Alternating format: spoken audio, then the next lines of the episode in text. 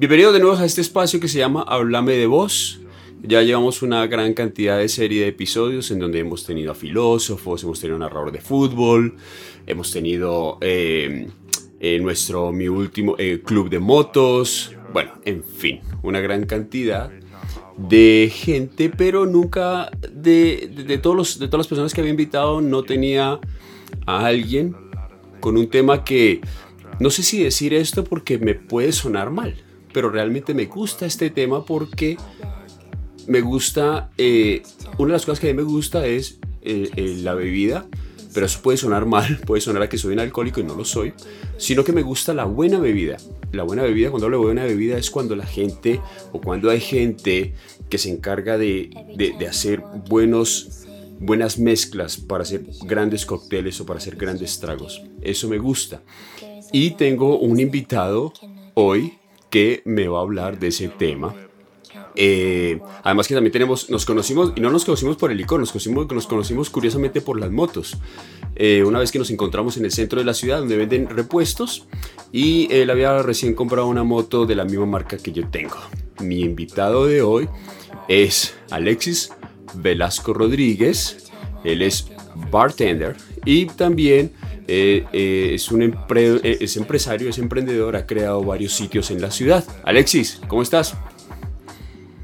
Muy bien, aquí charla, para charlar un rato y hablar un poquito de lo que hacemos y, lo que está pasando, pues con todo esto que, que es como, que nos saca como de onda un poquito, pero pues nada, buscando qué hacer. Claro, de antemano, primero que todo agradecerte porque hayas aceptado la invitación. Eh, me parece genial, además porque este tema realmente me gusta. Yo alguna vez he tratado como de, en, algunas fiestas me pongo ahí como la camisa de mezclar cosas y ofrecer a la gente.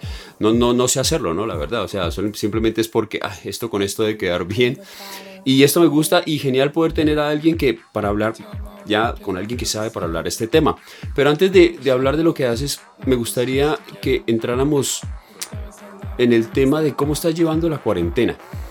En dos puntos como persona, Alexis cómo lo está llevando, y como empresario y, que está trabajando en un, en, un, en un, gremio que la situación está muy complicada y posiblemente, posiblemente eh, eh, se puede extender un poco más. Posible, yo creería que es de los últimos gremios que podrían estar dándole como libertad a que ya se puedan, no sé, a lo mejor puedes tener una información diferente. Bueno, listo, así, así como personalmente, la verdad ha sido de mucho estudio, eh, volver a viejos hábitos que tenía antiguamente, que pues por mi trabajo y por, por tanto cosas que tenía en la cabeza había dejado, que era estudiar de muchas cosas que me apasionan o me parecen agradables. Una de esas, pues estoy aprendiendo a manejar programas de Illustrator y toda esa cosa para aprender a hacer cosas digitales y un hobby que había dejado como aparte, que era ser, ser carpintero, hacer carpintería. Entonces empecé otra vez a darle y puntualmente es como una salida adicional para en este momento lo que está sucediendo, pues nos tiene nuestro negocio frenado de alguna manera. Entonces, pues como que a reactivar ese tema para volver a hacer algo. Y nada, eh, sigo estudiando muchísimo, leyendo más y en la parte de la coctelería tratando de aprender mucho más porque hay un tema, hay temas que uno está muy corto todavía, que uno puede ir agrandando y sacando nuevas cosas bien bacanas. Ahorita te cuento una idea por ahí que tenemos de hacer algo nuevo y, un proyecto en el que ya venimos trabajando.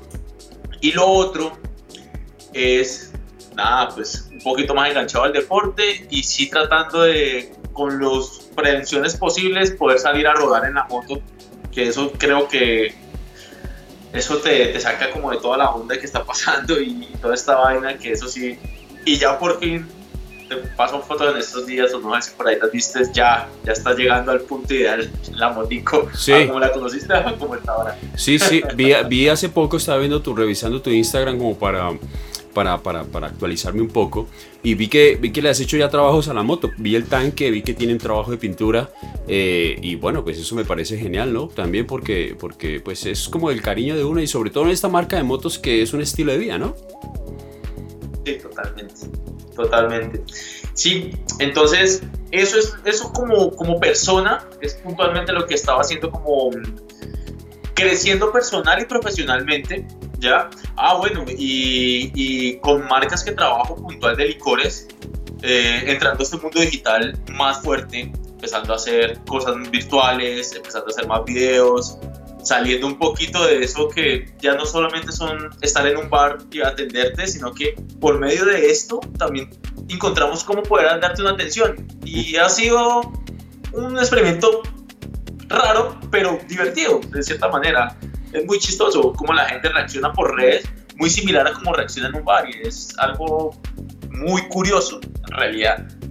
Y ya, ahora ya profesionalmente con la parte de los bares, pues te comento. ¿Tú te acuerdas de Parking Food? Sí, claro, el que es el que está en San Antonio, ¿no? El que estaba en San Antonio. El que estaba, ¿qué pasa? Me imagino que cerró por la situación. Cerramos por la situación, pues la persona con la que teníamos el arriendo no, no llegamos a un acuerdo y pues mantener un negocio de esa magnitud, porque pues si lo conociste, viste que era un negocio bastante grande eh, necesita muchos gastos y pues ahorita la situación no va para mantenerlo. Pero Benita, bueno, Benita, eh, hago una pregunta antes de continuar. O sea, la situación del arriendo con esta persona no se dio ya, no se da, eh, porque obviamente no pueden funcionar, entonces si no funciona no hay ingresos. Pero digamos que listo, no se puede dar, entonces le tienen que entregar el sitio, pero, o sea, ¿qué va a hacer? Tampoco lo va a alquilar. No estamos en época como de que alguien busque, ah, es que maravilla, estoy buscando este sitio para un negocio, porque, pero tampoco le va a producir. Pues, pues es muy chistoso porque, pues, la lógica humana normal pensaría eso, ¿no? Diría, no, pues, ¿por qué no llegamos a un acuerdo? Como una, como una pausa. Sí, y, pues mira, si, si el arriendo, o sea, le voy a decir un valor, pero pues puede que sea menos, puede que sea más. Si el arriendo son 4 millones de pesos, y nosotros te decimos, mira, máximo te podemos pagar uno, pues porque esto, esto, ya, no, esto ya no es un restaurante, esto ya no es un bar, esto ya no es nada, esto es una bodega. Y ese uno lo vamos a reventar por donde sea. Pues, pues algo es algo a, no decir nada. Claro, pues algo es, es, es, un algo para ustedes como es un algo para esa persona que a lo mejor puede que no, no alquile ese sitio durante toda esta cuarentena. Sí, pero pues esta persona de pronto en su cabeza pensó que él puede hacerlo y pues es difícil o es complicado cuando hay una persona que, que es muy, muy sectada o muy segmentada en algo y él cree que, lo, que un negocio es solamente poner a funcionar cuatro paredes y, y porque yo pongo un negocio él se va a llenar. Así ya venga con un nombre anterior que fue el de nosotros en este momento. Y pues puntualmente creo que él va, él va a tratar de hacer algo como lo que nosotros hicimos. Sí, pues esa fue la, la mayor razón por la que él también optó por, por sacarnos a nosotros. Mm, o sea, por aburrirnos. O sea, va a montar su propio footpark. Más o menos, es, es lo que nosotros, nosotros como socios o, dueños creemos que, que, es lo que él va, él va a hacer. Puede que sí, puede que no, puede que lo haga para otra cosa, pero pues puntualmente un espacio de este tamaño como parqueadero es muy pequeño.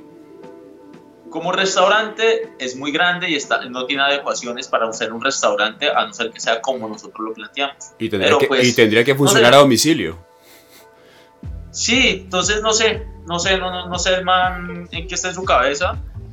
Y pues no, no, nunca entendimos qué, qué, se le pasa al man por la cabeza. Entonces, pues decidimos mejor parar ahí. Ok. Eh, también teníamos otro que se llamaba Giri, que era nuevo, que lo habíamos abierto en diciembre. Mm. Y este era como el bar que todo bartender quiere tener. ¿Cómo así? Pero ¿cómo es así? Eh, ¿Cómo es eso? El bar que todo bartender quiere, que, quiere tener. ¿Cómo, ¿Cómo, es eso? El bar, que, el bar del, que, el bartender quiere tener normalmente, nosotros los bartenders, mientras más estudiamos o mientras más nos metemos en la onda, nos vamos, nos vamos volviendo más, más resabiados y con unas cosas muy puntuales, ¿no? Nos gustan los tragos mucho más finos, nos gustan las bebidas mucho mejores, en un estilo tal, o sea, empezamos a segmentarnos de una manera muy, muy chistosa, pues porque uno empieza, uno empieza en la coctelería queriendo hacer cócteles azules, rojos, verdes, tirar botellas y hacer muchas cosas divertidas. Mientras que va subiendo te vas dando cuenta que esa es la parte de pubertad del bartender. Mm. Ya cuando está más arriba vos quieres hacer el hielo más transparente, el licor de mejor calidad, vos mismo preparar tus cosas, que las cosas sean más detalladas, que la copa, eh, que en la copa que yo te serví esa copa es de cristal y vale no sé cuánto. Eso. Y eso es lo que hicimos. Se llamaba Giri. Pues es un proyecto que cuando, si todo esto logra suceder pasar, entonces lo retomaremos. Pero era un bar así, que te salió un trago de whisky, el trago de whisky tenía un hielo que era transparente, que era un cubo de no sé cuánto por, o sea, era de 5 por 5 y te lo tallaban ahí en el momento, te lo sellaban, bueno, tenía un cuento muy bacano, muy, muy, muy para europeo. ¿Me entiendes? Casi todos los bartenders queremos ser europeos, o sea, queremos hacer la onda que hacen allá en Europa. Y era muy así. Era pequeño, era bonito, era vintage, era chévere. Y lo logramos, pero pues era en el Peñón. Y pues vos sabes que el Peñón no es un, un barrio que sea barato. No. Lo que pagábamos por este espacio era lo que pagábamos por todo el parking. Y estábamos ensañados de que va a funcionar, va a funcionar, va a funcionar. Y le dimos con toda, pero cuando ya empezó a arrancar, fue muy chistoso, es muy curioso. La semana antes de que decretaran cuarentena, fue la primera semana que empezó a marcar números verdes. Que uno empieza a decir, ah, ya empezó a funcionar. Ya produce. un poquito tiempo. Ya, ya, está, ya está empezando a dar billetico. Pues no es mucho, pero pues ya, ya no es rojo. ya, ya alegra. Cuando una semana después, ¡pum! Pandemia. Claro, es complicado ahí porque obviamente todas las expectativas, todos los proyectos, todo lo, todo lo que habías planeado, pues obviamente se viene todo como al suelo y en un proyecto que está nuevo y como lo decís, que, que, es como el sueño de todo bartender y que lo ves que está, wow, qué maravilla porque está poniéndose y cae a esto. Eh, pero, pero ¿cómo, ¿cómo ves la situación en cuanto, porque yo imagino que yo creo que tiene que haber Mauricio, la pregunta es esta. ¿Vos pensás que todos los bares, o toda la gente, o todos los empresarios que tienen este tipo de, de, de, negocios, están sufriendo por igual? O, o, tiene que haber unos que están sufriendo más que otros? ¿Y, qué, qué, sucede? ¿Se han acercado, han tenido acercamiento con, con, con, el gobierno local? Estoy hablando de la alcaldía, el departamental, la gobernación o algo. ¿Saben algo al respecto de qué puede pasar cuando les pueden dar luz verde como para...? Porque yo veo que, por ejemplo, ejemplo, la estación. Ellos están haciendo como unos en vivo y, y la gente para en la calle y hacen como para llevar. Pero no sé si eso puede funcionar o no. ¿Cómo, cómo ves esta situación? Bueno, mira, eh, fue muy chistoso porque hace esta semana, nomás, por lo menos Rausch, que es un chef, pues. ¿Lo leí? Muy pro.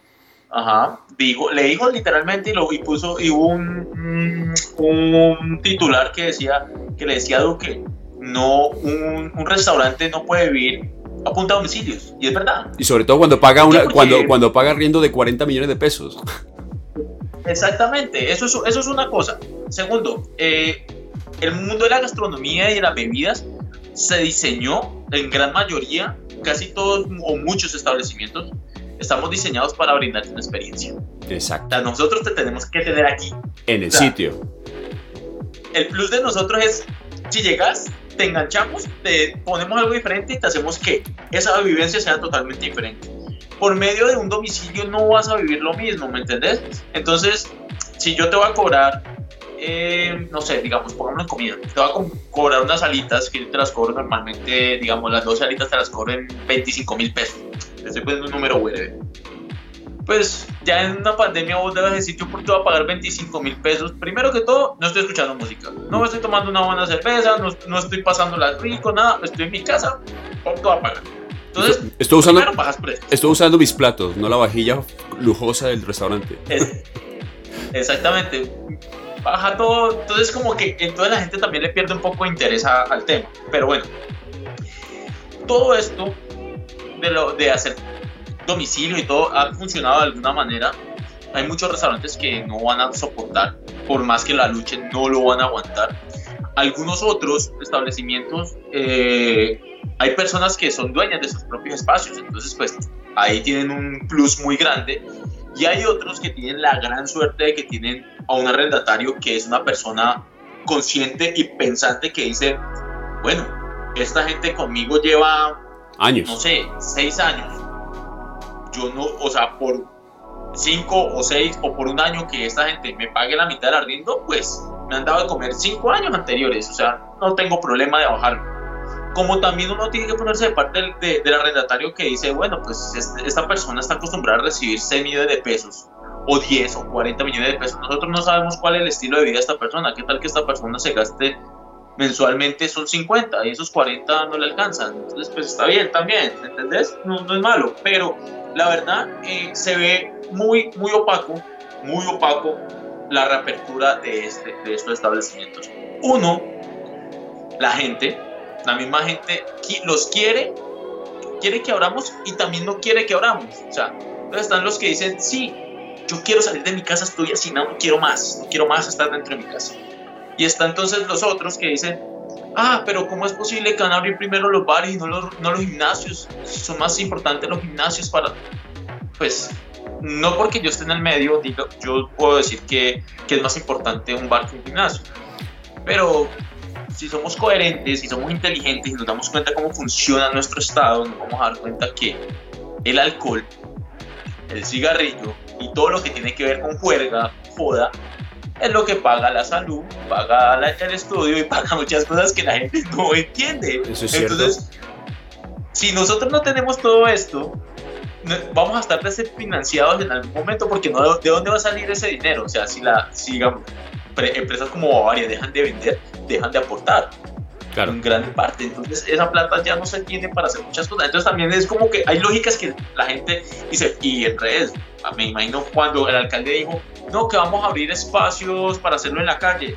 La gente puso el grito en el cielo y, y que por qué, y que eso es una irresponsabilidad no sé, o sea, es buscar un medio cómo hacerlo, pero pues la verdad está muy difícil con la para mí es morronguería la gente. La gente dice no, pero yo sé que se abre el espacio y allá están. No, claro, obviamente. O sea, dice, no, yo quiero que abran el gimnasio primero porque las prioridades de la gente no son las mismas. No, yo quiero que abran el gimnasio primero y toda la cosa y toda la vaina. Y sí, no, gimnasio, los bares después. Pero le abren el bar, ay, el fin de semana va a estar allá chupando. Eso no hay duda. Exacto. Sí, de eso, de eso no. ¿Y por qué no pueden hacer como un, un qué sé yo, un, un barman to go? O sea, como así como la cajita de Rappi. Entonces, por ejemplo, puedes ir, yo puedo ir a tu casa, o sea, con el tapabocas y todo, con el certificado de que no estoy enfermo y te hago ahí, los, te hago tu fiesta en casa. Bueno, esa, esa es una manera que nosotros lo hemos hecho con amigos, ¿me entendés? Llegan los amigos, nos llaman. Pues yo, o sea, yo puntualmente tengo dos socios más, Juan David Ramírez y Jorge Arenas. Sí. Y, y hemos ido, digamos, una amiga en estos días de pronto la conoces, nosotros le decimos la bruja, de pronto la, la, la, no, conoces. No sé ¿Cómo se llama?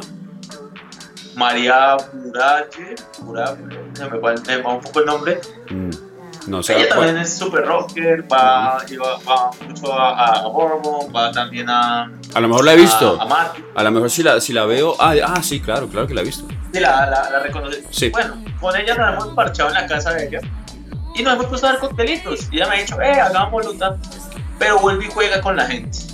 Entonces, digamos, vamos al apartamento de alguien o vamos a, a, la unidad de alguien y, lo hacemos. Entonces, seis personas están parchadas con nosotros y otro amargado porque le dio por poder o cualquier vaina. Ay, no, mira, estos manes están jodiendo, esto de ta, ta, ta. Ya la policía, entonces sí, la policía va a llegar porque estamos ahorita hay ley secas, ahorita hay la, la policía por donde les des papaya van a querer molestar.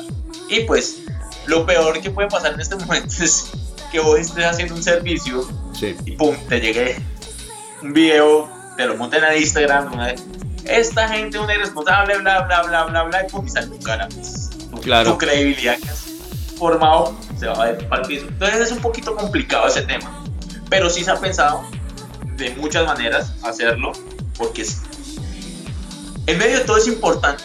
La dispersión, el alcohol de una, tomado de una manera responsable es importante. Es, Ha estado en toda nuestra vida. O sea, el alcohol nos ha formado históricamente en muchísimas maneras. Y esto puntualmente que está pasando es como lo que nos pasó entre 1920 y 1933, la prohibición en Estados Unidos. Entonces, apenas pase todo esto, bueno, en Estados Unidos después de la prohibición fueron pues casi 13 años de prohibición, pues la verdad, casi dos generaciones dejaron de consumir alcohol. Entonces cuando volvieron los bares como que no entendían mucho qué pasaba, pero, pero hacer bares clandestinos no es una opción porque es un problema. Claro. Y, y, es un problema, o sea, es un problema cultural. ¿Por qué cultural? El caleño no se queda quieto, no hay que callar. ¿Sí me entendés? El caleño no quiere ir a un lugar donde no sepan dónde está. El caleño va a llegar al lugar que le dicen, no digas dónde está, y lo primero que va a hacer se va a tomar una foto y va a poner la publicación, estoy en tal lado. Sí, sí eso, de, eso no hay duda. De eso no hay duda, es porque, mire, estoy aquí, y es como que también, ¿sabes qué? Es como, hablando de la prohibición, que hablando de la prohibición, cuando, cuando, cuando, cuando se genera la prohibición es cuando más se genera el consumo porque se hace de manera clandestina. Y, y, ahora como que, como que es que nadie puede salir de fiesta y es como que le pica a la gente, estoy de fiesta. Es como que ustedes no están de fiesta y yo estoy de fiesta. Oye, hombre, puedes ser un poquito más discreto porque si no se te acaba la fiesta y al próximo fin de semana no vas a poder hacer fiesta porque te van a caer. Total. Entonces, una de las opciones o las primeras opciones que nosotros pensamos cuando pasa todo esto es, bueno, ya venía, eh, es muy chistoso y coincide de una manera como podemos decir como magistral o genial. Porque mira nosotros eh, en diciembre cuando estaba terminando diciembre teníamos el Giri teníamos 891 pues 891 estaba dentro del Parking Food. Sí. y teníamos el proyecto de abrir un bar nuevo que se llamaba El Balcón que lo habíamos cerrado en diciembre de un lugar y lo íbamos a pasar para otro lugar para una terraza más bacana. Entonces íbamos a tener tres espacios y entre eso queríamos empezar a hacer atención a, nuestros clientes en, diferentes fiestas que ellos nos llamaran y nosotros íbamos y le hacemos sus cócteles en casa, ¿no?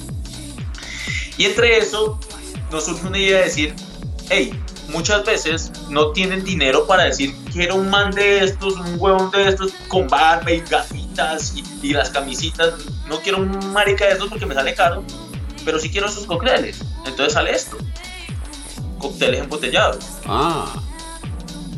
O sea, ya, ya, ya, ya, listo, ya listo y ya está el cóctel y es, es como, a ver, como, como el Smirnoff, este de botellita que... Pero, pero este es mucho mejor porque el Smirnoff eso es en masa, es, es el vodka con, con, con el, supuestamente con el sabor a, a cereza. Y este, pero este es el mismo cóctel que te trabajas y lo tenés en una botellita. Exactamente, entonces sacamos una variedad tenemos, por lo menos esto es un diablo, esto es un cóctel que es, no sé si vos la vez que fuiste lo probaste, pero esto es un cóctel con tequila, sí. Eh, jengibre, mm. mora picante, limón y un poco de soda. Yo creo que sí. Un Negroni. Yo creo que ese fue el que probaste yo, la vez. Yo creo que sí, porque a mí me gusta el picante. Entonces yo creo que sí. A mí me dicen ah. picante y toma de una.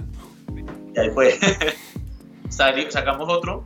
Este lo, no sé si conoces un cóctel muy famoso en el mundo que se llama Negroni. Sí, claro, obvio. Entonces lo pusimos más aterrizado a Colombia, a Villalvalle, y le pusimos biche. Entonces es un Negroni del Pacífico. Entonces no tiene ginebra, sino que tiene biche, Campari y Vermouth. Mm. Sacamos un mojito, sacamos Lichi Martini, y viene con sus liches y toda la vaina. Y sacamos lo que yo creo que ha sido un éxito, y es esto, la sangría en dos presentaciones. Tenemos dos, 500 y, y 1000. ¿Por qué ha sido un éxito? Porque es la de mayor cantidad. Entonces la gente muchas veces dice, uy, esto vale 20 mil. Sí, mira, es que no estamos, primero que todo, no estamos usando alcoholes de baja calidad. Estamos usando lo mismo que cuando tú ibas al bar y te sentabas, estoy usando exactamente los mismos ingredientes. A un menor costo, porque este cóctel ya costaba 25 mil pesos dentro de mi bar y era menos cantidad pero pues como ya no tengo todos estos otros gastos de, de empleado, de servicio, de todo eso que tenía entonces mi costo baja y yo te lo pongo acá. Entonces nuestra idea fue llevar la experiencia del bar a tu casa. No que vos prepares, los cócteles, porque es que yo te digo a vos, mezcla 1, 2 y 3, va 1, 2 y 3, pero en tu cabeza dice, y si mejor pongo 3, 2 y 1. Y sí, está bien, eso, eso vos como pensás, pero, pero si yo ya te dije uno, dos y tres, no, pero pues vos decís, ay no, lo hago diferente y te supo diferente, entonces el malo soy yo porque no te supo igual. Claro. Pero yo te ahorro todo el proceso te digo, mira, destapas y te lo tomas. Le pone hielo si quieres, si no, lo destapa y te tomas una gaseosa. Listo. Benito, hago una pregunta con el tema, porque obviamente pasa con la comida, ¿no? Que la comida, eh, pues no es lo mismo que, que, que la comida te la sirvan ahí en el momento, por ejemplo, en el restaurante esto, en los grandes restaurantes, los restaurantes famosos, que es donde te emplatan así, pues, la comida, así, una presentación impresionante y que tengan ahí, y que es ahí, el sabor está ahí, a que de pronto te lo manden a domicilio, lo que tarda el domicilio y que eso a lo mejor puede afectar un poco el sabor Sí. del, del- del- del alimento. ¿Puede pasar esto con el cóctel también? Porque, a ver, la pregunta es, lo ha, digamos, ah, yo quiero ese cóctel. Uy, mira, alguien me hizo ese cóctel. Alguien hizo un pedido de este cóctel. Ta, ta, ta, ta, ta, lo hacemos, lo embotellamos y se lo mandan de una. O ya los tienen hechos. No, listo, ahí, ahí viene algo muy importante. Por eso te decía lo del estudio que, que se, se venía haciendo y Ya. toda la. Resulta que hay ingredientes, primordialmente, nosotros nos basamos en hacer mucha coctelería sour. Ok. Sour es este tipo de coctelería dulce y ácida, que el sour es un, agridulce, podría decir, es una mezcla entre un- algo ácido algo dulce. Y casi toda la coctelería, pues, para las personas de acá, de ese, en ese sentido funciona muy bien, es fácil tomar, ¿me entendés? Cosas como un Negroni son súper difíciles de tomar. Entonces nosotros somos claros y, o sea, yo no te voy a obligar a decir, no, es que vos quieres tomar, te- tenés que tomar los Negronis y no, no sabes tomar. No, o sea, yo te preparo cosas que te sepan rico, Ya. ¿sí o no? Ujú. Es, esa es la idea. Pero ahí está el problema, el limón. Claro. El limón tiene una caducidad muy cortica. Ahí está en un libro, no recuerdo el nombre en este momento, pero que dice, tú haces una bebida cuando, cuando no quieres hacer toda la vaina de algo científico, vos la haces y, y si le vas a poner una fecha de caducidad, vos le pones la fecha de caducidad del producto que menor tiempo tiene de durabilidad. Y pues es el limón. El limón de 12 a 48 horas tiene de vida. ¿Sí me entendés? Entonces, entre las do- a las 12 horas está óptimo, ah, pues casi óptimo. A las 48 funciona, pero no está en su pico máximo, sino que ya viene en degradación. Y después de las 48 horas ya solamente es para abajo. Está No hay agrio. nada que hacer. Ya es agrio. Sí, ya, ya, ya se agrió. Ok. Entonces, nos toca leer, experimentar y empezar a buscar opciones diferentes al limón. Ácidos cítricos, ascórbicos, bueno, diferentes tipos de ácidos que no van a tener esa nota idéntica al limón, pero pues van a dar una acidez relativamente similar. Entonces, eso es lo que nosotros llegamos. Perdemos un poco la naturalidad, que es lo que, nos, que nosotros como que sacábamos pecho y era lo de nosotros. Pero pues también es entender, ¿sí me entendés? O sea, no puedo más. O sea, por más natural, o sea, esto tiene jengibre natural, esto tiene mora natural, tiene muchas cosas naturales, pero el limón no lo puedo poner natural porque es muy corto mi tiempo. Y yo no puedo esperar a que tú me hagas un pedido, te lo embotelle, te lo mande. Además, Cali, Cali, el calor de Cali Sí, no deja que nada funcione, ¿sí me entiendes? claro. Se daña muy rápido. Sí, tendrías que tener un, Domiciliario ten- tendrías que tener un sistema de domiciliario que tuviera refrigeración en su moto o algo así. Sí, o, o tener un arsenal de, de domiciliarios que puedan llevar. Mm, O sea, me pido un cóctel, pum, pum, pum, pum. claro. o coger cinco bartenders, que sean bartenders, bartenders, montarlos a motos y decir, ve, me pidieron tantos cócteles, se va para allá, le prepara el cóctel, hacerle una mini barra en la moto, se lo prepara, ta, ta, ta, y se lo entrega ahí, ah, ahí enfrente. Ahí, heche- sí, recién Pero- hechos. Sí, eso es una logística muy, muy cabrona todavía. ¿Me entendés? Claro. Y más ahorita, ahora por lo menos, por lo menos antes era ley seca total y uno decía, listo, ya se vendió.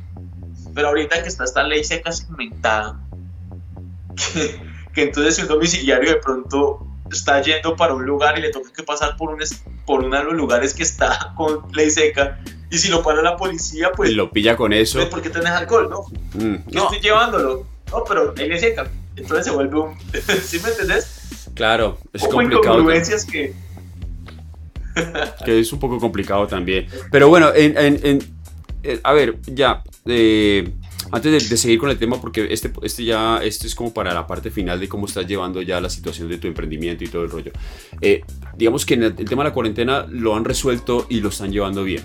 No es lo mismo, pues obviamente no es lo mismo que tener un bar y que tenga afluencia de gente, pero por lo menos digamos que han logrado como encontrar la forma de, bueno, listo, eh, no nos quedemos quietos con lo que nos gusta y por ahí de, otra, eh, en cierta forma generamos ingresos, ¿no?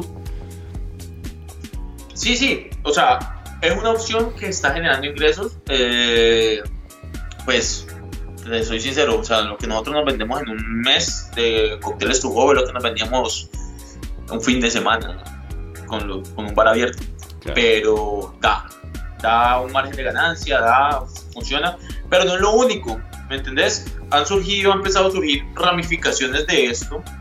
Una de ellas, por lo menos, mira, algo que, que, que nos pareció muy chévere fue, ¿ves esto? ¿Lo alcanzan a ver bien? Sí, claro. Esto, esto, ¿qué hicimos nosotros? La sangría de nosotros lleva piña. Entonces tiene un proceso para que la piña no se dañe, bla, bla, bla. Tiene una vaina ahí para hacer un syrup, después una clarificación, una vaina. Y resulta que sobra un bagazo de la piña. Entonces nosotros, esto es un desperdicio. Entonces nos salió a hacer una cosa de estas. Ah. ¿Ves esto? Sí, claro. Sí, lo veo. Esto es piña. No digas. Y esto es. Ajá. ¿Cómo estoy? ¿No puedes hacer eso con aguardiente? como las. ¿No te acuerdas que eh, Listerine había sacado como las tiritas esas que te las ponías? Las sí, nosotros decíamos, ¿por qué no viene esto con ron o aguardiente? Y uno se la pone y ya está. Pero el libro podría ser como un gelificante, no es difícil. Claro. Coger telas. Sí, por llegar ahí te llega y te lo pones ahí, no tenés ahí, pero mira, sí, te sacas ahí como, como la cintica, como el chicle este de, cinta y te lo pones ahí, y, pero con licorcillo. Sería bueno, ¿no? ve, ve, ve.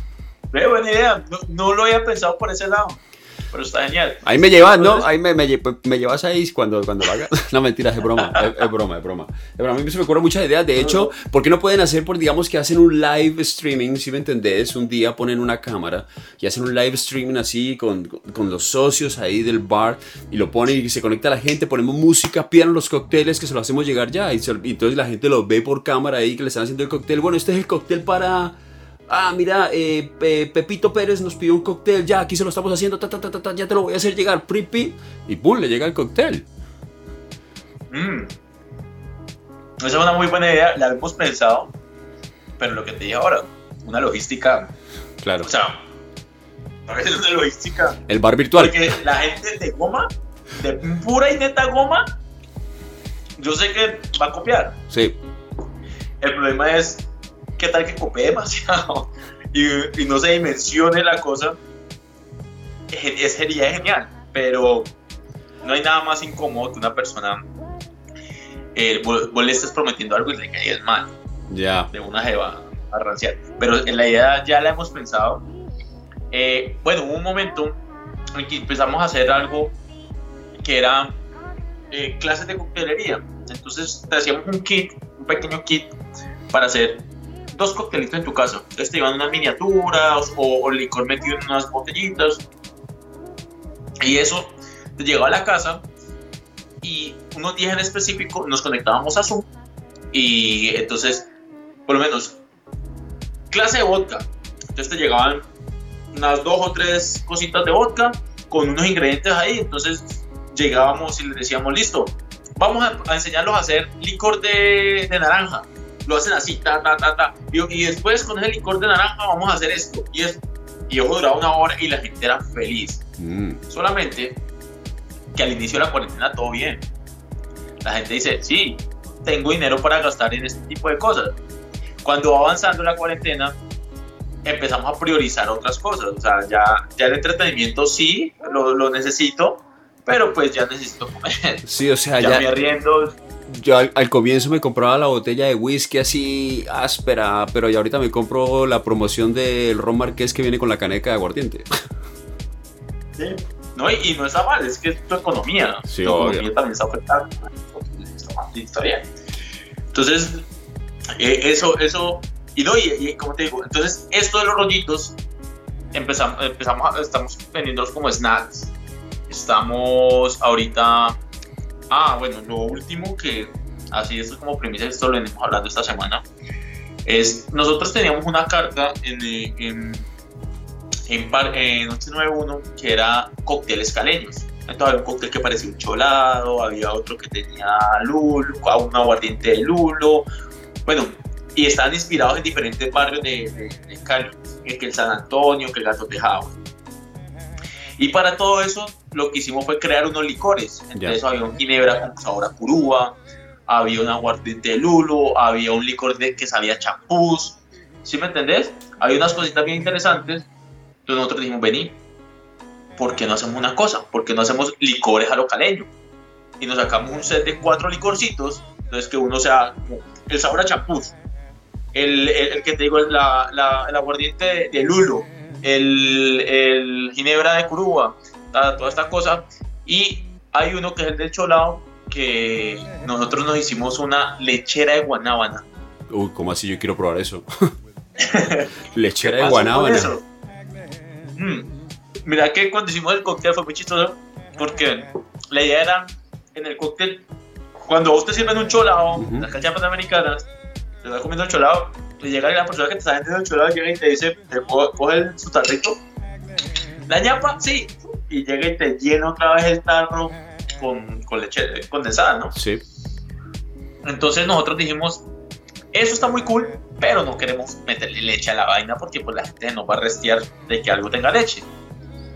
Entonces hicimos un proceso a la guanábana y la berraca guanábana la dejamos, vos es solamente es un, es un sirope de guanábana muy denso que hacemos, que vos los sacas, te lo pones en la mano y yo te digo es lechera. Y vos no te vas, a decir, sí, es lechera. Lo probas y es guanábana. ¿Te lo crees? Entonces, vamos a sacar la lechera de guanábana. Pues súper, además porque no es lácteo. tiene base lactosa. Exacto, eso es lo que te iba a decir, que no es un lácteo. Ajá, que no es un lácteo. Entonces, pues, y, y la gente ha sido feliz. Y era muy chistoso porque la gente por el caleño, caleño, por pura reacción, cogía el vaso y le decía, véame ñapa. No, dale, no hay problema. Y le ponía ñapa. Y, y, Toma. Los extranjeros no entendían, pero el caleño la tenía clara. Ya.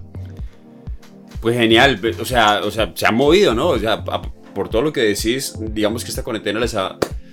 Además, porque han hecho gran. Yo lo que veo es que han hecho cosas. Yo han hecho cosas que si esto no hubiera pasado, a lo mejor nunca se les hubiera ocurrido hacerlo, ¿no? También. Sí, o sea, por lo menos. Lo de la, lo que los Lo de la piña, por eh, ejemplo.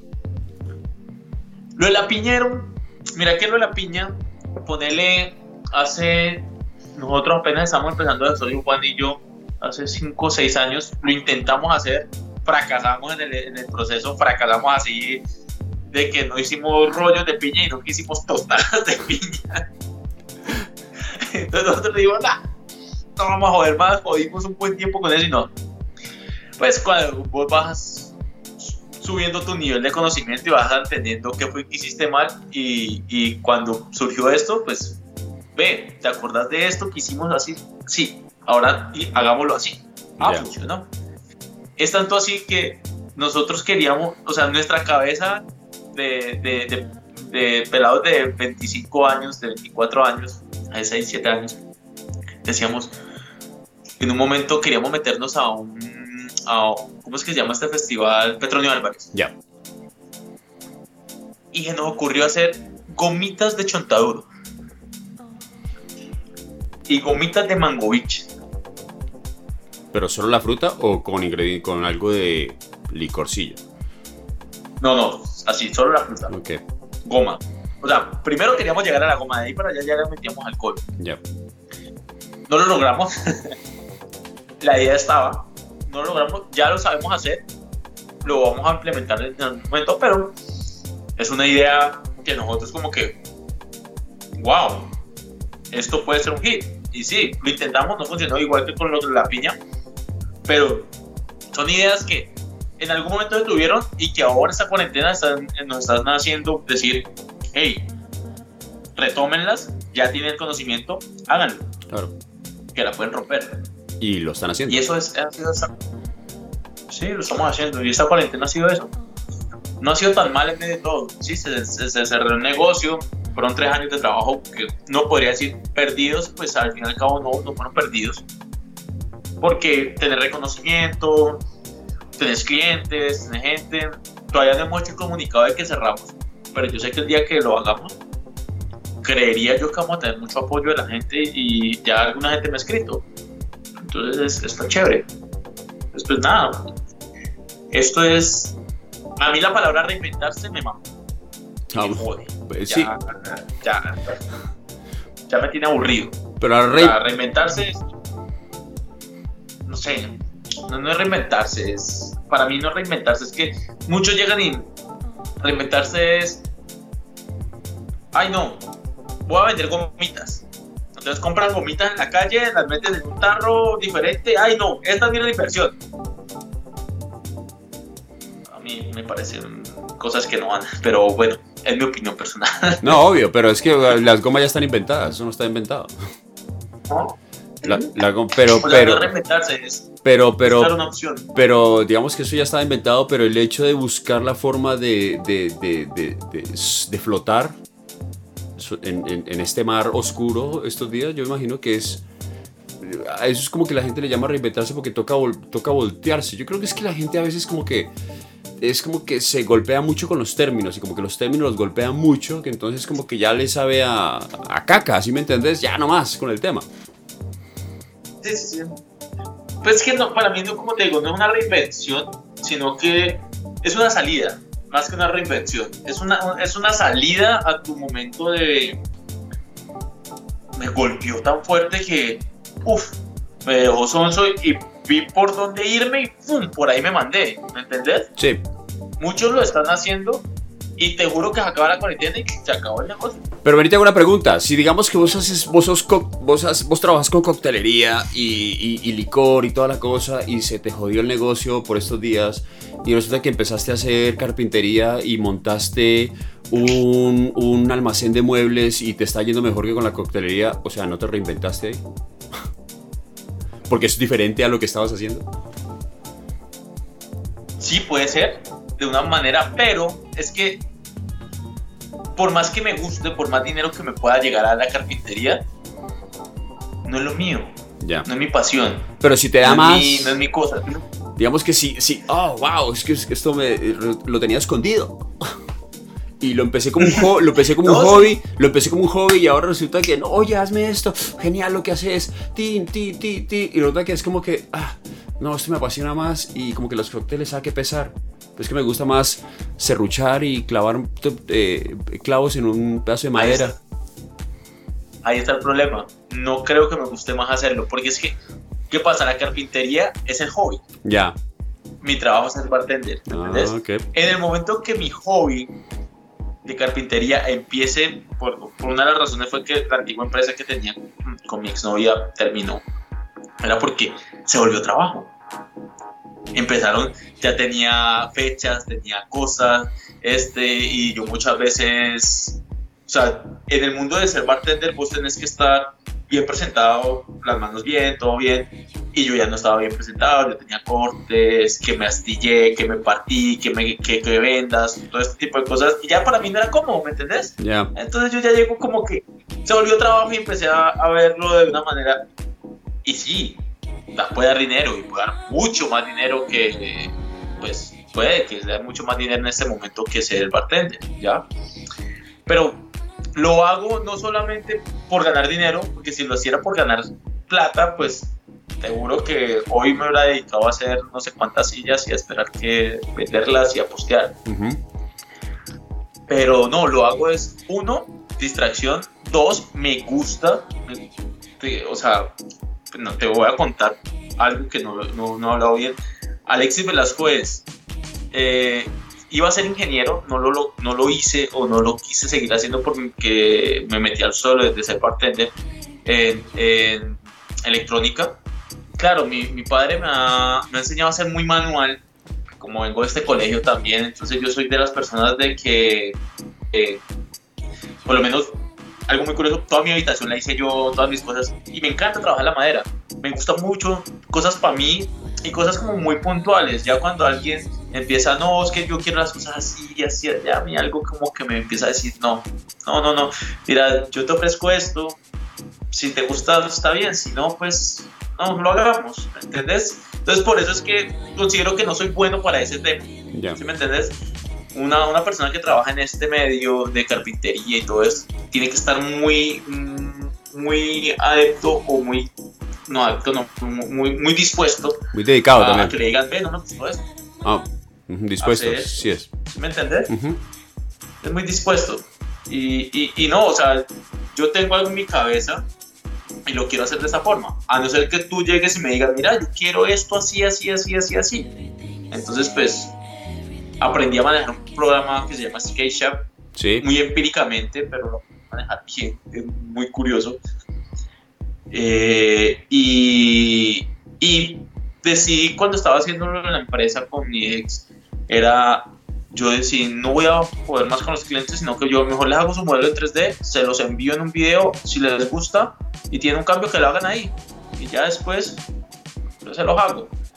Pero ya ahorita ya ya le dije a varias personas que me han dicho, hagamos algo, haceme eso, haceme lo otro. Le dije, listo, mira, mi, mi, opción de empezar a trabajar, hacer cosas para otras personas está, me gusta, ¿sí? De, cierta manera, pero mis cosas son así. Uno, no voy a usar pintura. Dos, no voy a usar, o sea, y pongo unas ciertas reglas y si te parece bien, dale, trabajamos. Si no, pues búscate un carpintero. Y, y listo. Eh, ya, o sea, como mi visión de, de las cosas. Yo creo que, que cada persona es como con, tiene su, su algo, ¿no? Y, y, y sus vainas diferentes. Y cómo quiere las cosas de una manera. Y esa es la mía con la carpintería. Por eso no es algo que, que yo crea que, que viviré en algún momento de eso. O sea, que sea mi negocio principal, no creería. Y si lo es, en algún momento lo vería solamente y netamente por dinero, no por pasión Ya, un negocio. que eso es algo que sí, que es importante. En mi vida es muy importante. Es, es- es- no trabajar por plata solamente y no por pasión. por pasión. Sí, yo también, yo también soy de los que piensa igual. O sea, a mí me gusta el audiovisual y obviamente el, el audiovisual para mí es mi fuente de ingreso, pero, pero los trabajos que consigo generalmente cuando los hago es porque me apasionan lo que hago. Ya, he, tenido trabajos en donde, en donde es por dinero y uf, termino hartísimo. Que es, sí, porque me- es un ingreso que genera, pero me genera, uf, me vuelve terrible, el cliente puede ser terrible y, y entonces eh, no, no, le, no le pierdo. Yo te entiendo esa, esa parte. Eh, pero entonces digamos que si algún día vas a montar un bar nuevo, eh, obviamente, y vos tenés la oportunidad de hacer la barra, pues te vas a sentir feliz, ¿no?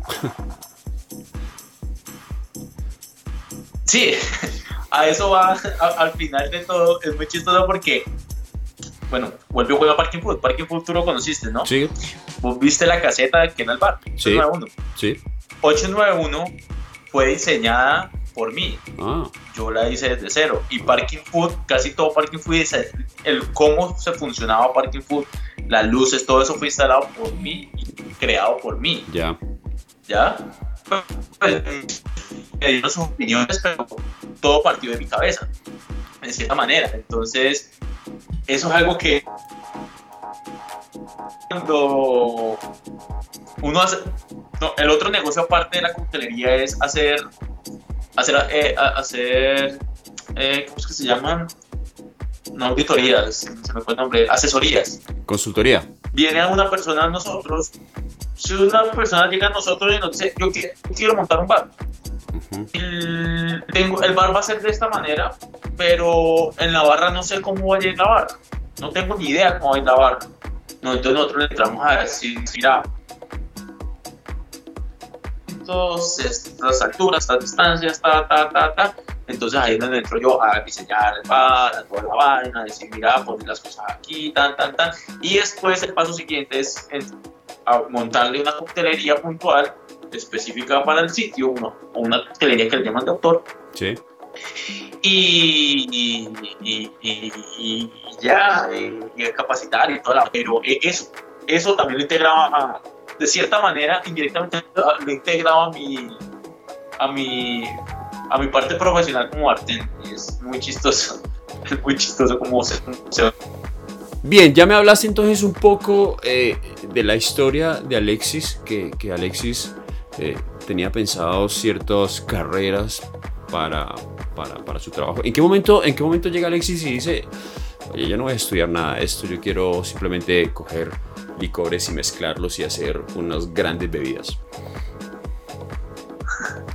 Bueno, mira, creo que la gran mayoría de universitarios o, que estamos haciendo carreras o en el momento hemos optado por trabajar en un sitio nocturno como meseros, como este, pues para hacer algo de ingreso. Creo que es la forma más fácil como muchos de nosotros pudimos generar ingresos. Pues mi meta cuando yo salgo del colegio no era ser bartender. Yo creo que la de ningún, o sea, usted puede encontrar, puedes coger 100 bartenders y vas a preguntar, ¿vos querías ser bartender? Ninguno te va a decir, sí, yo quería ser bartender, porque pues nadie, nadie en esta carrera como, hey, esto, yo quiero ser llegar a eso. Pero resulta que empiezo a trabajar en un sitio como runner Runner es, runner es la persona que se encarga de recoger todo lo que tiene que ver con platos sucios, vasos, toda esta vaina. Sí.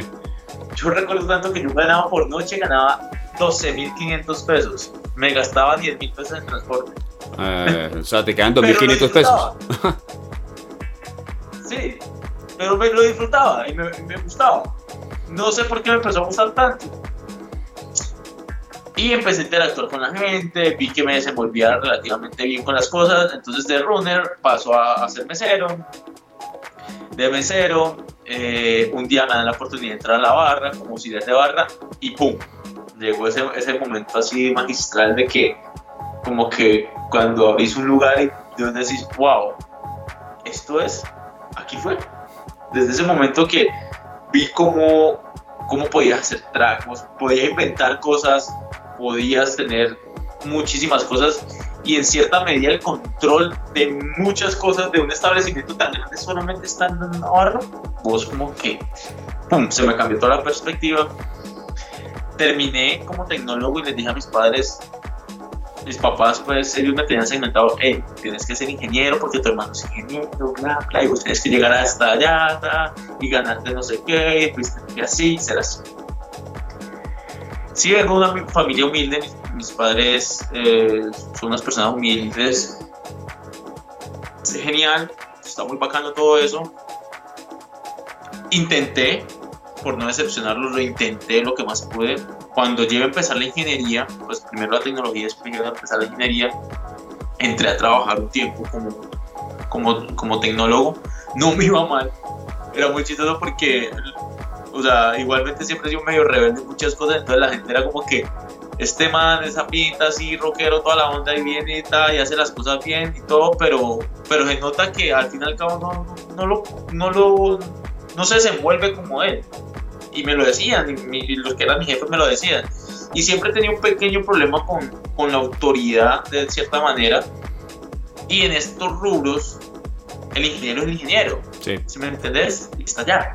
Entonces él está acá y el tecnólogo, así tenga mucho más conocimiento que el ingeniero, está acá. Entonces el tecnólogo hace todo el trabajo sucio y el ingeniero lleva el título. El crédito. Y entonces el ingeniero, entonces la caga el ingeniero y el problema es del tecnólogo. ya, entonces eso son, cosas que yo no, yo no, yo no compartía. Entonces empecé a... Entonces tuve tres trabajos. Uno fue para cementos para la cementera del Valle. En ese momento estaba cambiando cemento algo los que estaba comprando estaban haciendo una, una planta de, de, para tener más energía y tener más potencia para ellos. Ahí estuve trabajando, estuve trabajando en una, una, empresa que se llamaba CDA, que hacía máquinas tragamonedas. En ese me gustó mucho, me divertía mucho. Y también trabajé con un contratista haciendo no tanto electrónica, sino más eh, electricidad industrial, o sea, cableando, poniendo más cosas más puntuales. Pero siempre llegaba a lo mismo, entonces siempre era como que este man siempre tiene problemas con sus jefes, o sea, este man no se la deja montar, este man no le gusta que le digan, este man es... Ya llegué un momento en que, no más, esto me, y lo otro ya me, ya me habían metido, me gustaba, tal, y empecé a trabajar en este medio, me desenvolví bien, me empezó a ir bien, y dije, esto no solamente es hacer tragos amarillos, rojos de colores y tirar botellas, esto debe tener algo más. Y empiezo a estudiar, yo, ya, yo llevo 10 años en el medio, 11 años en realidad, desde lo que Y empiezo a leer y me empiezo a dar cuenta que hey, ser bartender en Colombia todavía le falta muchísimo, pero ser bartender a nivel mundial, hey, sos un rockstar, literalmente sos un rockstar. Aquí en Colombia no, pero por fuera sos un rockstar totalmente. Y, y sí, y pues he tenido la oportunidad de salir del país con toda la onda y me he dado cuenta que sí, ser bartender es ser rockstar y es chimba, la paso chimba. Y qué más chimba que, que hacer algo que te gusta, esto te apasiona y te da dinero. Entonces vos te has cagado la risa. Obvio. eso, eso pasó conmigo. Y además porque no, además porque no sientes que sea, no sientes que sea un trabajo. Es lo que te gusta, es lo que te gusta hacer y ya está. Y que te pagan por eso. Lo, lo, sí, y eso. Yo creo que muy pocas personas pueden llegar a decir, hey, me encanta lo que hago, disfruto lo que hago, o me pagan por disfrutar lo que hago. Hay muchas personas que se levantan y dicen, puta, me tengo que ir a trabajar. Sí, es así. Eso es, eso es un problema. Sí, es complicado. Para mí, para mí es un problema. ¿Ya? Pero pues, está bien, ¿no? Cada, cada quien con sus vainas. Y pues yo decidí creer en algo que no es. Es como. eh, digamos, en un apocalipsis zombie. ¿De qué sirve un bartender? Para mierda. Sí, para darle con el, con el tarro y con las botellas al, al zombie. Sí, para mierda, ¿me entendés? O, Sí. o- o en una pandemia, pues totalmente no, no servimos para mucho, pero. Pero fue la carrera que yo sí es como, como un actor, o sea, ¿de qué me sirve un actor? O sea, no, no, no estoy desmeritando nada de carreras ni nada de eso, Ajá. solamente digo que es un arte y decidí eso y, y no está mal, ¿me entendés? Cada quien decide, des- no- no sé, si vos quieres vivir de, de vender aguacates, si te apasiona vender aguacates, pues no, puede que Claro. un día estás exportando aguacates a un montón de gente y lo disfrutas, no sé, cada quien hace lo que quiere y, y si lo disfruta mejor. Y es porque también hay, hay gente que, o sea, es- es- esto puede sonar muy feo, pero es que también hay, hay, hay- a mucha gente no le da mucha cosa, ¿no? No, no, no le da para más. Y a veces es porque, no, no porque no puedan, sino porque simplemente se quedan ahí. Es como que, ah, pues, eh, no, no- lo que acabas de, de decir no es por demeritar ningún tipo de trabajo. Pero, pero digamos que si uno se lo propone y digamos yo quiero hacer esto, esto y esto y lo trabaja, uno lo consigue. Pero si no, si no, si no te lo propones, si no lo visualizas, si no te lo programas, pues no lo logras. Mira vos, por ejemplo, es que me gusta esto, yo esto, esto, más allá de colorcitos. Lo dijiste y mira dónde estás. Eh, lo, lo pensaste, lo programaste y ahí lo estás haciendo y estás disfrutándolo y estás ganando dinero con lo que, lo que alguna vez te habías imaginado que chimba hacer esto, ¿no? Sí, total. Y yo creo que mi- de mis últimas experiencias que yo vivo satisfacción y que me sentí muy bien fue el año pasado como para esta época. O sea, exactamente el año pasado, a esta fecha, yo me encontraba en México. Pero antes de viajar, mi madre siempre estuvo y mis padres estuvieron siempre como relativamente decepcionados porque pues nunca fui lo que ellos querían, ¿no? Ingeniero. ingeniero. Exactamente. Entonces, estaba en la casa. Yo cuando salgo del país y, y por- yo sé que como ingeniero no hubiera salido tanto del país como siendo bartender. Eh, cuando salgo del país o salgo de viaje, siempre me gusta, el día anterior antes de viajar, me gusta irme para casa de mis padres y quedarme casi todo el día con ellos. No sé, me, me volvió como un rito raro para mí.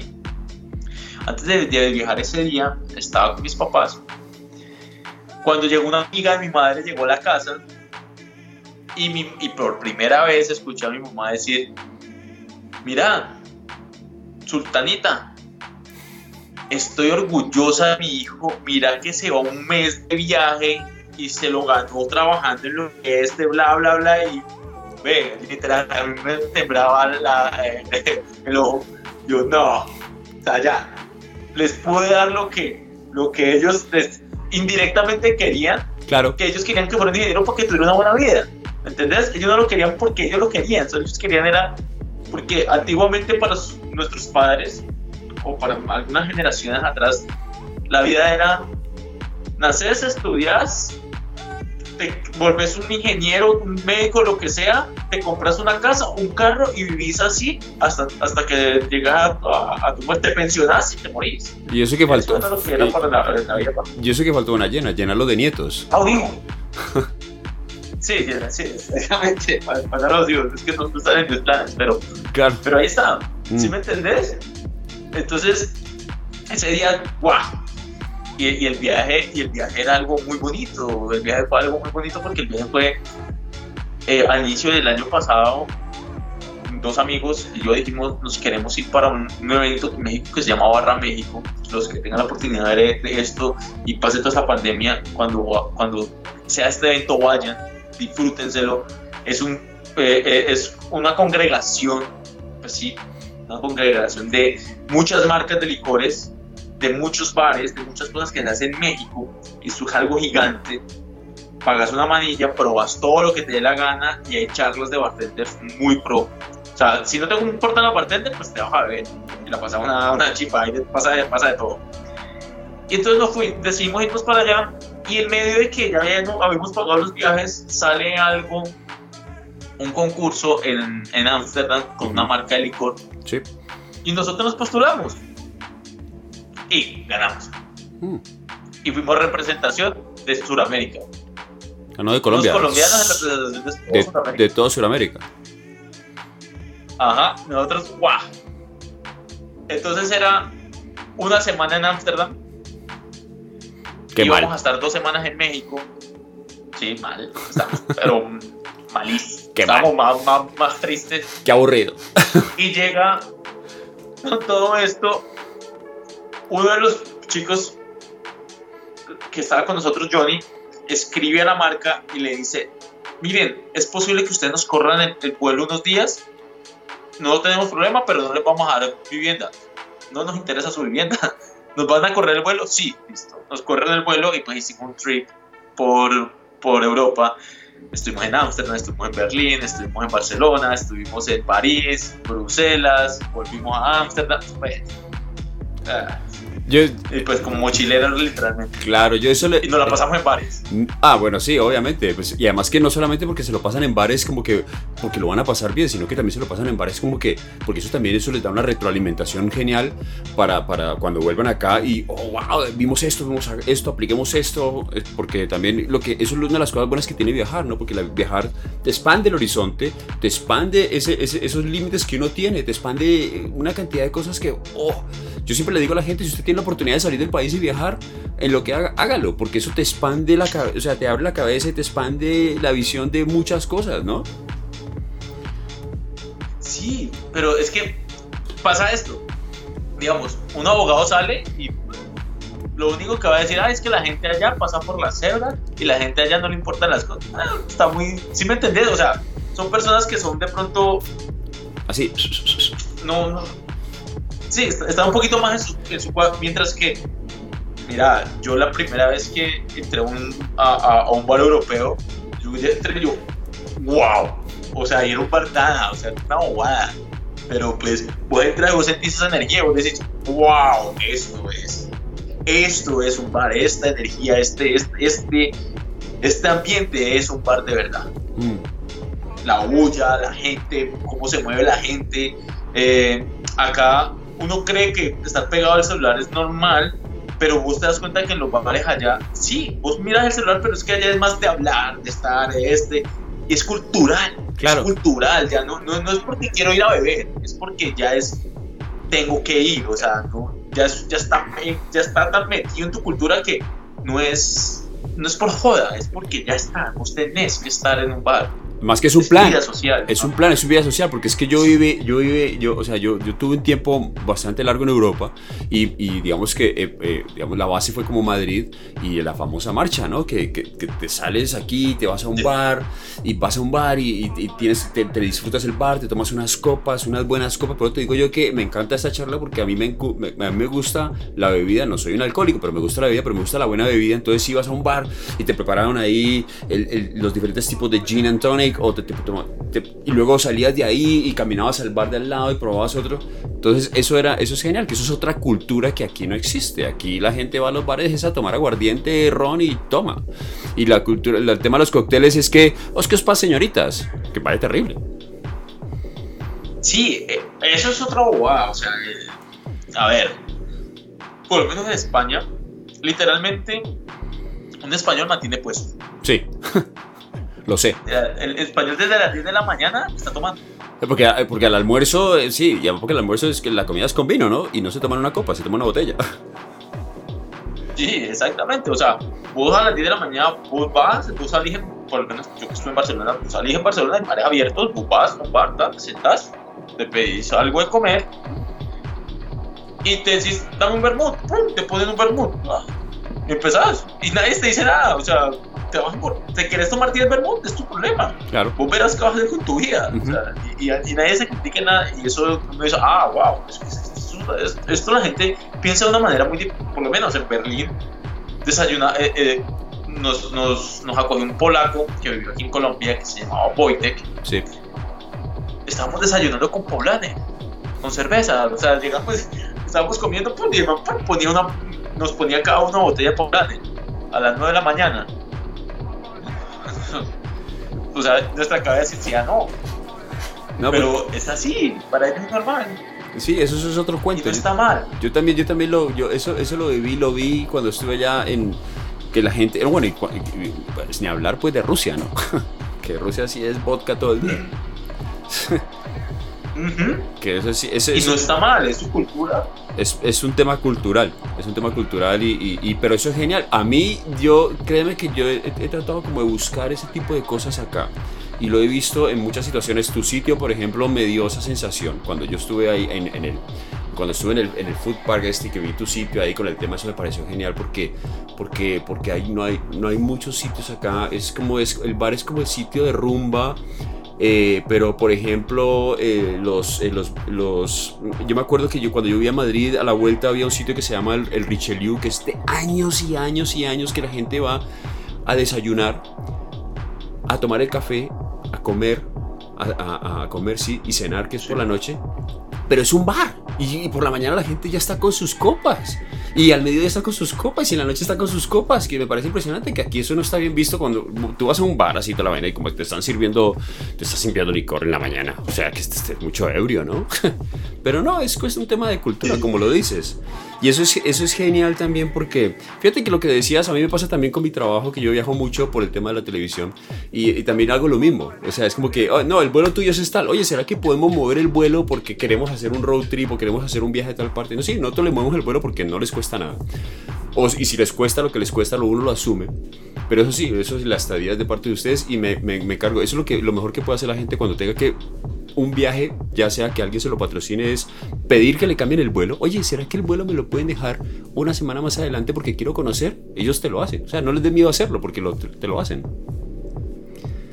Total, o sea, lo más caro es sacarte de tu país. Sí, claro. Lo más caro es sacarte, devolverte, pues ya, o sea, ya están sus planes, o sea, ellos ya saben que te van a, te van a traer y te van a devolver. Sí, ellos te sacan y ellos te lo pagan. o sea, juntate un billete más y le Exacto. nosotros nos fuimos EasyJet, hicimos de todo, de todo, pero.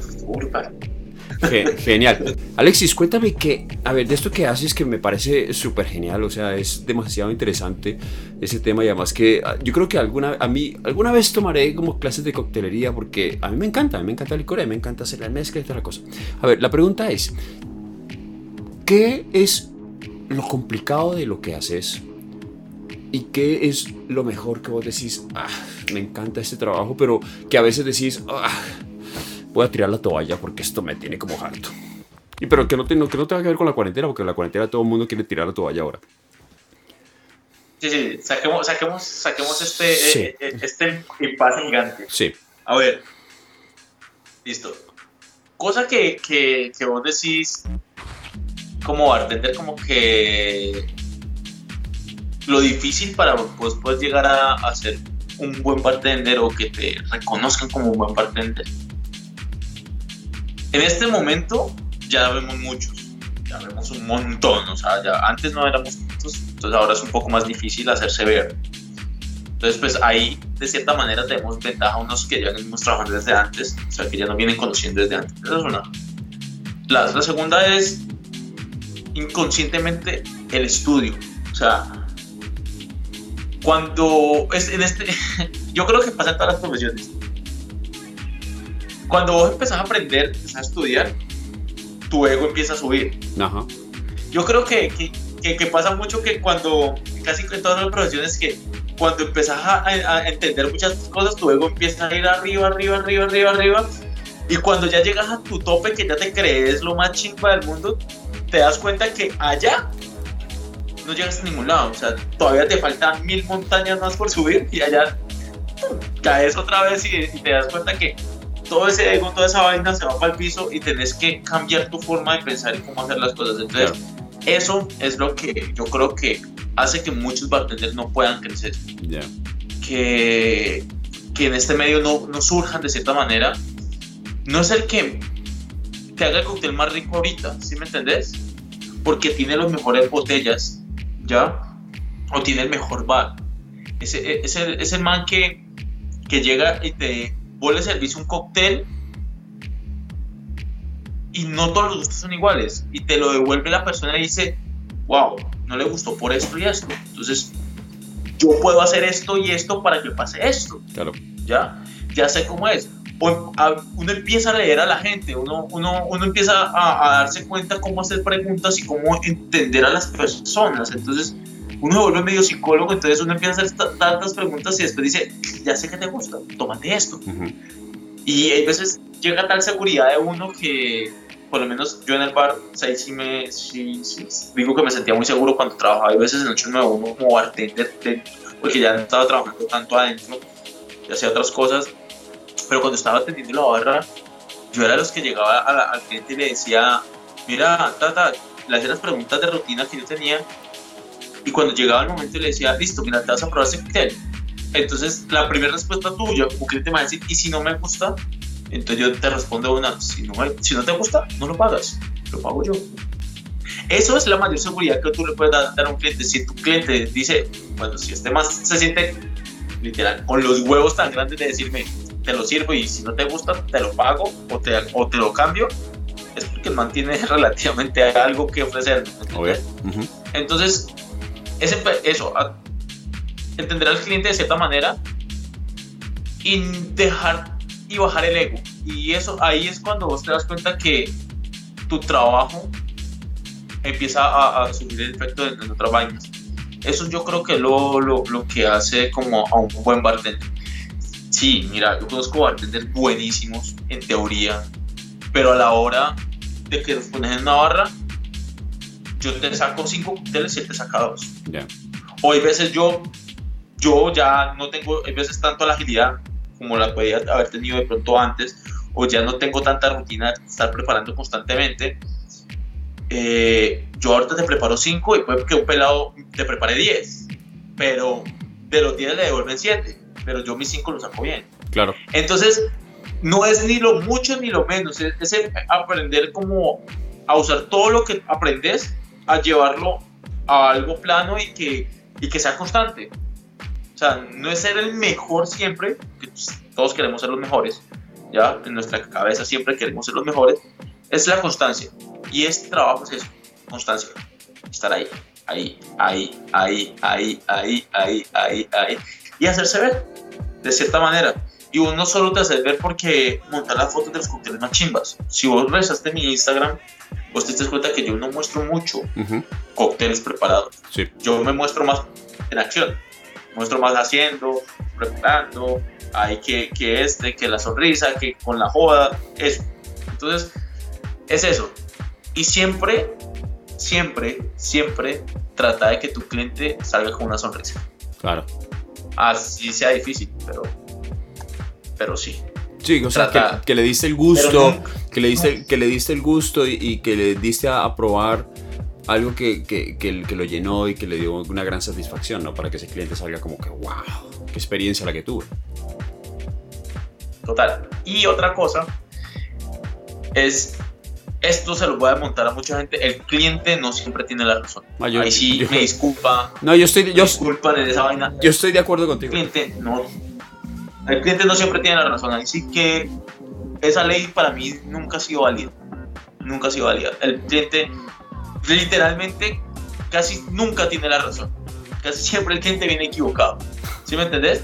Ahí es donde vos como una persona de servicio sos la persona que vos tenés que guiarlo. O sea, para eso estás vos. O sea, si no, para eso están los domicilios. Que vaya y pida algo a domicilio y ya. Porque vos sos. Un to go y ya. Porque vos sos el que sabes, vos sos el que sabes, vos sos el que estudiaste y que, el que, el que, el que, o sea, el cliente, el cliente puede decirte, pero vos le decís, mira, es que esto con esto, eso que estás diciendo no te va a quedar bien, pero si lo haces así, te queda bien. ¿Ya? Porque es que vos sos el que sabes. Eso es lo que. y yo estoy de acuerdo con lo que estás diciendo. Y hay otra cosa, o sea, es que es una contraposición, ¿no? Está la otra. Que, por lo menos en una charla que una vez que tuvimos con John Scott, el, embajador de Macallan para acá, para Colombia, llega y dice el man, les pregunta, había un, todos éramos bartenders ahí, o sea, hay el ego así flotando, o sea, había una tensión, se podía cortar con un cuchillo. Eso es muy chistoso cuando hay reuniones tanto bartenders. Eh, llega y le pregunta a uno, si llega un cliente y te pide un Macallan con leche, ¿se lo servís? La respuesta del man fue no. ¿Por qué? ¿Por qué lo va a servir? Está mal. Entonces, pues muchos, o sea, yo, dije, yo le preguntaría por qué lo quiere con leche. Yo no le diría no, yo le diría, ve, raro, pero le preguntaría. Esa fue, mi, en mi cabeza cómo funcionó en el momento. Y el man llega y le dice, el cliente no siempre tiene la razón, es verdad, pero no es juzgarlo en el momento, no es decirle, no, es que así no es. es si él lo pidió así, servíselo. Él verá si lo va a pagar. Un trago de 30, 40 mil pesos. Es problema de él si lo va a pagar. Servíselo. Pidió otro, servíselo. Al tercero ya le preguntabas. O en el mismo segundo le decís, vení, disculpa, una pregunta. ¿Por qué lo tomas con leche? Vos no, tenés, no sabes. Puede que su mamá toda la vida le dio whisky con leche, a él le gusta tomarlo whisky con leche o tiene algún fetiche o alguna vaina y te dé una razón. Entonces no es tampoco decir no, es, es, ser muy flexible, ¿sí me entendés? Dar tu opinión de cierta manera sin tan... Es como dice, o sea, mi, mi respeto llega hasta donde llega el tuyo, o sea, como que también saber esa línea así como tan diminuta y tan delgadita, saberla manejar. Obvio. Y eso te lo da la experiencia. Obvio, siempre. Siempre la, la experiencia... La, la experiencia en la que te pone en esa posición de, de, de, de poder lidiar con el cliente, si me entiendes? Y poderle decir, oye, eso que estás haciendo no está bien, si me entiendes? Pero, sí te, pero, pero tampoco es como decir, oh, no le llevé la contraria, pero digamos que listo, eso que querés hacer, espérate, si eso que querés hacer me dejas, yo te lo hago de cierta forma, vas a ver que te va a gustar más porque tu, horizonte de cócteles, por lo que veo, con el whisky y la leche, no va más allá no, no te deja ver más allá de lo que a lo mejor yo te puedo enseñar o te puedo mostrar a probar. Sí, total, es, muy, es muy raro. Entonces, ahí es donde puedo decir que ahí es donde pecamos nosotros los bartenders. Tanto conocimiento, tantas vainas y tantas cosas que hemos estudiado y, hay ciertas formas de consumir cada cosa que para nosotros es, tiene que ser así. Pero es que no, no, no tiene que ser así. O sea, yo te hubiera dicho hace 5 años, o unos 6 años, no, ponele unos 7 años, te vas a servir un gin Antonio y una copa balón. ¿Cómo me miras y me escupís? ¿Cómo así? Vas a servir un gin Antonio y una copa balón, ¿qué te está pasando? Sí. Y ahorita, ¿cómo decís un gin Antonio? ¿Con la copa esta? Copa sí, obvio. bueno, eh, aquí, aquí porque en Europa, en Europa, en Europa todavía me lo sirven, o sea, no, no, lo he visto allá. Así la copa balón esta, no, no sé, no, no, me lo encontré, me lo sirven tal cual como es.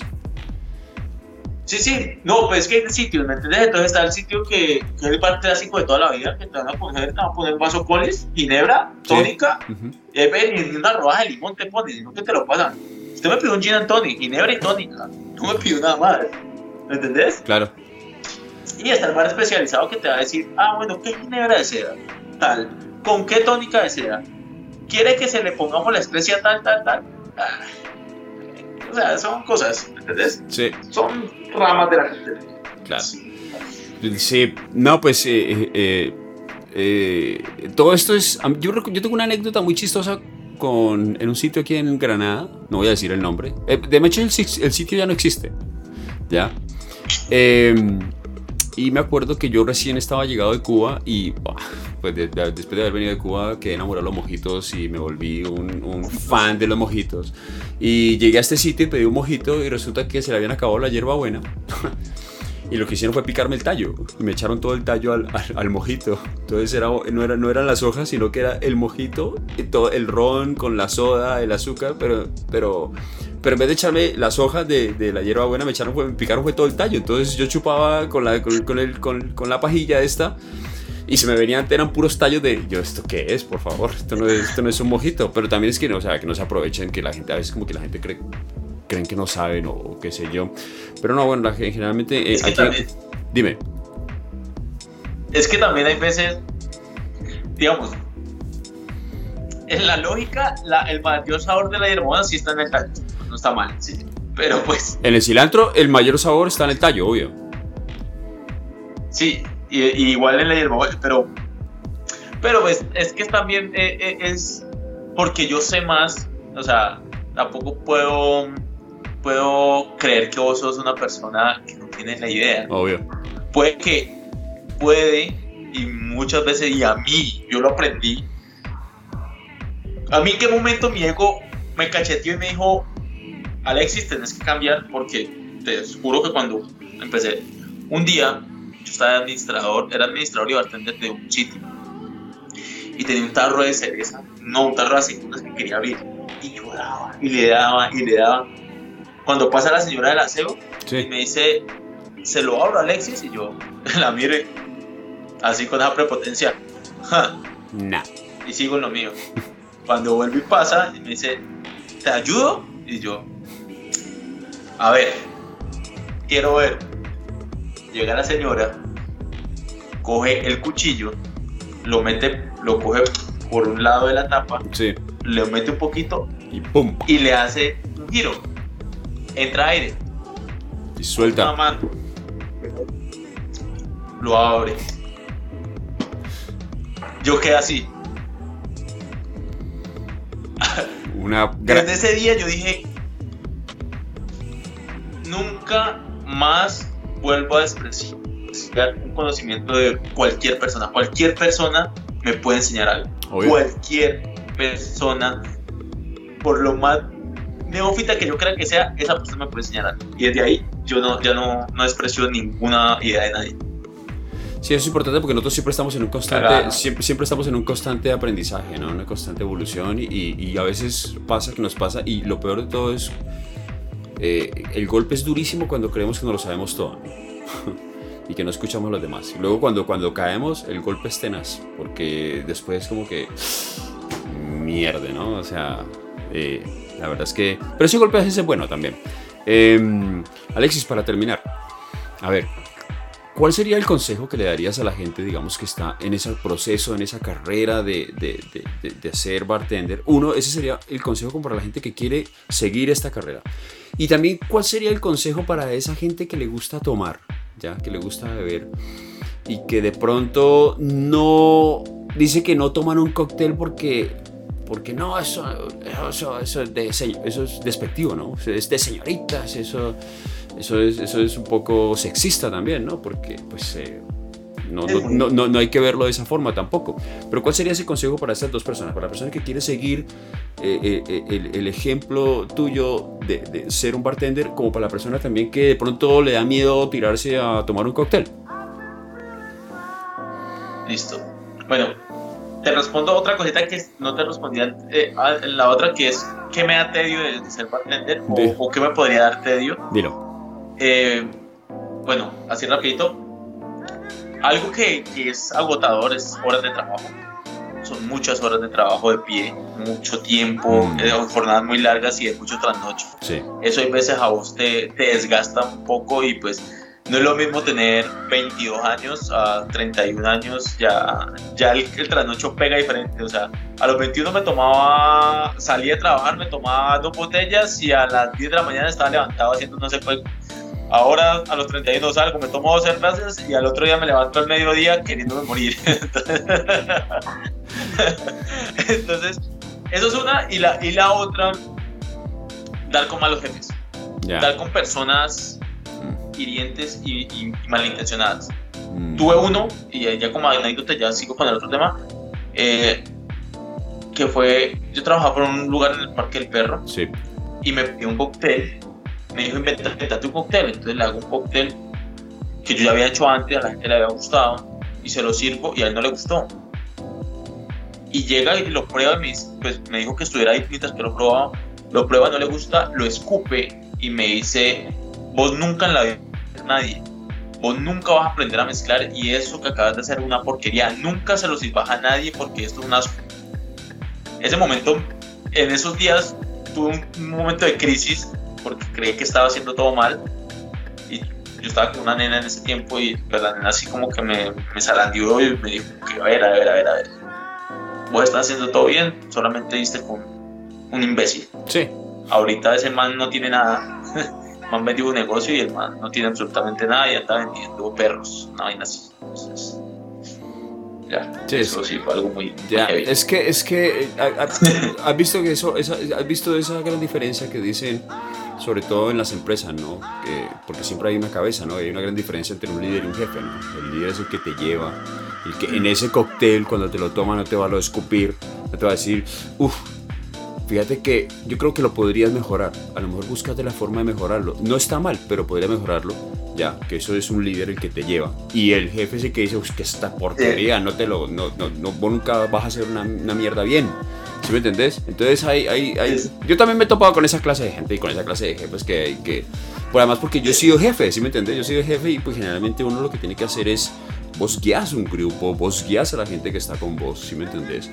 Para hacerlos crecer, porque en teoría, en teoría, eh, pues primero sos el dueño del negocio, pero segundo, a mucha gente también eh, tiene mucha experiencia en esto, ¿no? Entonces, si alguien que está entrando no lo hace bien, pues lo guías. Y, y, y, ya para pero no, nunca sentirlo pero yo creo que en eso en el fondo también te sirvió muchísimo porque dijiste mierda no me voy a dejar enterrar tampoco no sí sí total.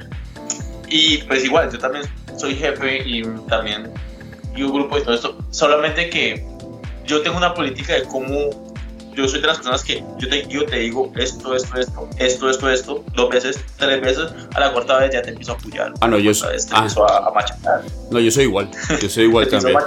Sí. Sí, nada, ya es que uno también, listo. Mira, una vez, listo, la segunda vez, la tercera, pero es que si a la cuarta ya estás cometiendo el mismo error, oye, tienes un problema. ¿no? y, pues en ese sentido yo soy un genio bastante fuerte, entonces mm. la gente nota cuando ya estoy yo, entonces la gente como que, uh, es de cierta manera hasta chévere porque ya, la gente sabe cómo es uno, entonces evita. Claro. Ay, no quiero ser putar este man. Bien, los, bueno, los consejos. sí, el consejo. A ver, para meterse en esto, sí. primero, estar un poquito loco, estar un poquitín zafado y estar... ¿Por qué? Porque vas a ver las verdes y las maduras. te va a pasar de todo. Vas a estar en la cima y vas a caer de la cima y vas a tener que volverte a levantar y vas a tener que darle y tienes que estar convencido de que eso es lo que querés. Tienes que darle, darle y estudiar.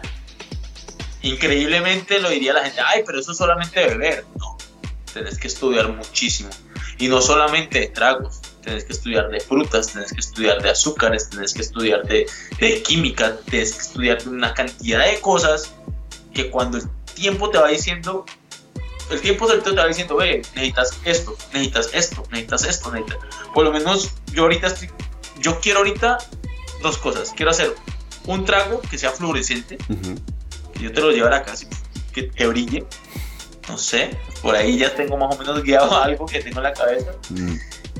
Y otra es, quiero empezar a hacer licores de una manera mucho más pro. Entonces, pues eso me ha llevado a tener que estudiar más. Y otra es, quiero empezar a hacer algo que se llama hidromiel. Hidromiel es la, la cerveza vikinga. Sí. Quiero empezar a hacer Pero bueno, entonces estudiar, estudiar, estudiar, estudiar y estar comiendo libros. Este, y bueno, les doy una experiencia puntual mía. Yo no soy tanto de leer yo leyendo no, no, no soy tan bueno captando ideas o no soy tan bueno leyendo, yo soy más de videos, yo soy más de visual. Y es aprender también, o sea, vos no, sos, no es que sos bruto, es que aprendes de formas diferentes. Entonces, encontrar la forma en cómo puedes aprender mejor. Si estás viendo, si estás haciendo, si es leyendo. Y eso, eso también el tiempo te lo va a ir diciendo. Entonces, y cada carrera, ¿ya? Pero en esto, en esto casi todo muy visual y muy de, muy manual. Entonces, eso. Y para las personas que dicen, no, es que yo no me tomo un cóctel porque eso es de, de señoritas, pues les digo que está muy equivocado. exageradamente equivocado. Por lo menos cócteles como un Negroni. Mm, Es un cóctel que inventó un conde. sí. Se llama el conde Negroni. ¿ya? Y pues este man no era un pelele, era una persona que, que le gustaba la vida. Tomar mezclado no está mal. ¿Ya? Es buscar una forma diferente de cómo consumir. No, no, no es más macho el que más toma. ¿Ya? Para mí es más hombre el que sabe tomar Ah, eso me parece. y sabe disfrutar. Así es. Pues para muestra un botón, ¿no? James Bond, ¿no? En su copita así, el martini y toda la cosa. Y es el más macho de los machos. es- y él, él es el macho alfa de los machos alfa. Sí, o sea, viene de, cas- Ah, viene de cascarle a todo el mundo, viene de cascarle a todo el mundo y en la siguiente escena está con su martini ahí. Toma, en su copita. tío. con una copa martini que, que todo el mundo diría es una copa, Sí. discúlpame la palabra, pero es una copa maricona. Porque es que, sí, o sea, maricona. es, un- es un poquito más pequeña que la del Margarita, ¿no? Pero la forma es como la misma. Sí, sí, Sí. triángulo. Pero no está mal, ¿me entendés? No está mal, o sea, quiero retar a cualquier persona que diga, ah, es que yo no tomo cócteles porque eso es para niñas. Tómate cuatro martinis y es- al cuarto martini me decís, ¿cómo estás? Ajá. O al cuarto Negroni, ¿cómo estás? O al cuarto Manhattan, ¿cómo estás? Sí, es cierto. ¿Ya? Entonces, primero que todo, los cócteles no tienen, no tienen sexo, Mm, ¿ya? No, no lo tienen, ¿entendés? Ah, que es que un orgasmo, estos cócteles que son dulcecitos, si a vos te gusta lo dulce, no está mal. obvio. Y que no, problema. y que no te dé pena ¿ya? tampoco, ¿no? Pero Es- entonces, no, que no te dé pena. O sea, muchas personas, ah, mira, a mí me encanta el negrón, pero me disfruto una margarita. Y me encanta tomarme una margarita. Yo me pongo una margarita. Fue el primer cóctel que aprendí a apreciar y el primero que me aprendí a hacer. Y lo disfruto de una forma y me gusta. Tengo dos gustos particulares. Uno es su copa bien hecho. No me gusta frozen, nada de eso. O en un vaso rockero, con mucho hielo y que escarchado. Esas dos formas me gustan mucho. Entonces, no está mal, no, no- no está mal. Es dejar abrir tu mente y vas a ver lo que puedes llegar a disfrutar. Claro. Es como las personas que dicen, el whisky no se toma con hielo. No, pues mira que estás mal. También. Es abrir tu mente, o sea, más que decir cómo vas a tomar, es abrir tu mente. Y cuando salgas, te vas a dar cuenta que, que sí, o sea, las personas cuando abren su mente se van a, van a disfrutar tantas cosas de tantas maneras Sí. en un bar Ujú, y vayan a un bar. O sea, quieren, quieren saber cómo es la vida de una urbe. Cuando lleguen a cualquier ciudad del mundo, vayan a un bar Claro. y van a ver cómo es la dinámica de esa ciudad. Sí, y además que con Vaya todo, con todo lo que con, to- lo- con todo lo que te encontrás y además que con todo lo que aprendes también porque te encontrás con una cantidad no hay nada más genial que ir a un bar pedís una copia y una copa y de un momento a otro estás hablando con alguien que ni conocías ahí y con este y, toma y, y- y te, te resulta que te llenaste de, un de- conociste un resto de gente y te de que te enseñó 50 mil cosas con sus vidas con sus trabajos y que eso es genial porque eso es, eso es, eso es muy, de, muy europeo en donde la gente va a interactuar, a tomarse las copas e interactuar en, lo- en los bares en, Europa. Sí, es- tienes toda la razón. No van de levante, No. literal, van es a, a vivir, Sí, a hacer vida. exacto. A tener una experiencia, una experiencia de no simplemente ir a abrir una botella y, y- y emborracharse hasta, hasta perder la conciencia. Exactamente. Sí. Por lo menos, otro- una de las últimas que encuentro ya para ir como acabando. Yep. Un día en 891, era un miércoles, no sé si era un día de semana. Yo estaba atendiendo el bar cuando llegaron dos franceses. Se sentaron en la barra, eh, se sentaron en una mesa. Ya haya entrado la noche, se me sentaron en la barra y empezamos a charlar. Después llegaron dos chicas de Bogotá, también se sentaron. No sé si te acordás que la barra era un cuadro. Sí. Entonces, en la parte de acá, en la, en la esquina estaban los franceses y en la esquina casi contraria estaban las chicas. Entonces yo empiezo a hablar con estos dos, eh, estos dos parejas, estos dos grupos de personas. Y pues a cada uno, pues, uno, con unos hablaba una cosa, o sea, con unos tenía un tema y con el otro tenía otro tema y uno tiene que seguir su, su línea, ¿no? Pero en una de esas, yo a los franceses les pregunto como que, chicos, una pregunta. ¿Están de vacaciones? Sí. ¿Pero ustedes qué hacen? Disculpen la pregunta. Cuando la respuesta fue la que me dejó así. Ingenieros aeroespaciales. Y andaban ahí de mochileros. De una ciudad. De una ciudad en Francia que se llama Toulouse. Y Toulouse es la capital europea de toda, una de las capitales europeas de todo esto de, de, cosas espaciales y todo esto. Entonces uno de ellos era como el jefe, era el que manejaba como los, los, los satélites, y el otro, que era el que vos veías más así, más tatuado, así que, o sea, vos pensabas todo menos, por eso es que uno a veces queda con cosas, pero llegas siempre, o sea, cuando te dice, no, yo soy el ingeniero, o sea, este man ya es mi jefe, este man está en otra onda, man tiene unos, unos doctorados y unas vainas, y un peladito, y, él, y yo soy ingeniero, yo armo satélites. ¿Y yo qué? Sí, yo, yo mando, yo, yo, yo, armo, yo, yo armo cohetes y los mando, yo mando los satélites. Y ahí, como si nada, sentados Oh, ahí. Dios. Como si nada, sentados ahí tomando biche.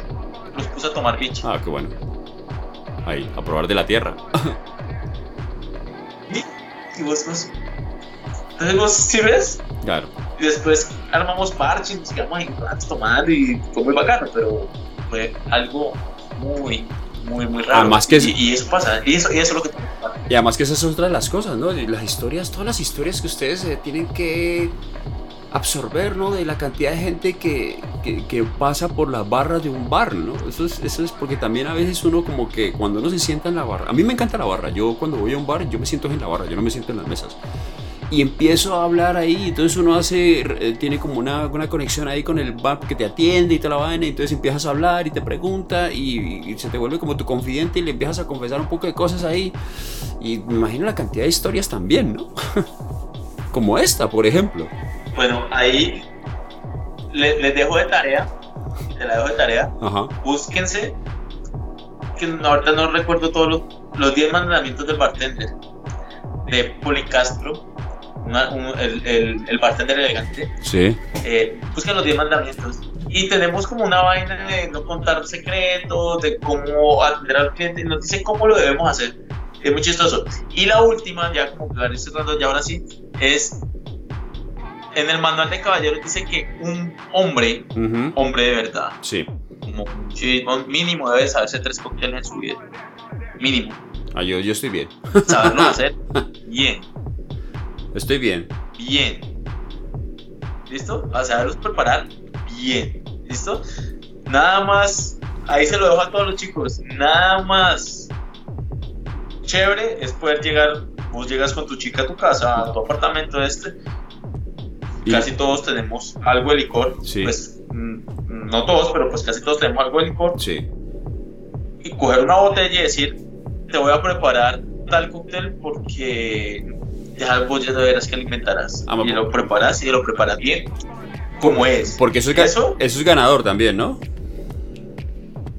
Claro, eso es súper ganador, ¿me entendés?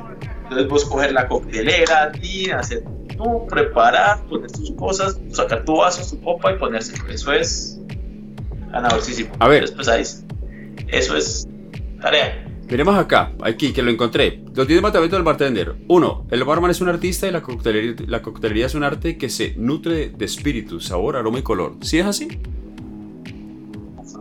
Dos, Sí. la misión del barman es alegrar, no embriagar. Totalmente. ¿Es de verdad? un bartender, sí, eh, un buen bartender tiene que saber en, en qué momento tu cliente está muy ebrio y decirle, hey, Ya, para, ah, yo quiero más trago. No, para. mira, Nada. tiene agua. Ok, por eso, por eso es que... Aquí en Colombia no está esa regla, pero vos que has estado en- en- por fuera, si has estado en Estados Unidos, vos sabes que si vos estás ebrio en la calle, Sí, te joden. te coge la policía y se da cuenta de dónde saliste ebrio, el problema no es del ebrio, el problema es del bar. Del sitio también. Es cierto. Sí. Pues, Tres. pues ahí, ahí, Dice, haz del cliente un amigo y no del amigo un cliente. Esa es muy importante. Mm. Muy, muy, muy importante. Los amigos solamente quieren ir a beber gratis. Sí, es cierto. Un cliente que lo hace sentir como un amigo va a regresar Claro. para que siga siendo Se, para seguir siendo se va a volver un buen cliente. Dice, Cuatro, no. Exactamente. Dime. Bueno, ¿qué te iba a decir esto? Nada, a nosotros los hombres nos pasa mucho que es, vos querés ir a un sitio, vos estás conquistando a la nena, ¿sí o no? Y le decís a la chica, quiero ir a tal sitio. Y nada más chévere que vos llegues al sitio y te saluden. Pues, pues si, si no has hecho fechoría en el sitio, claro. ¿ya?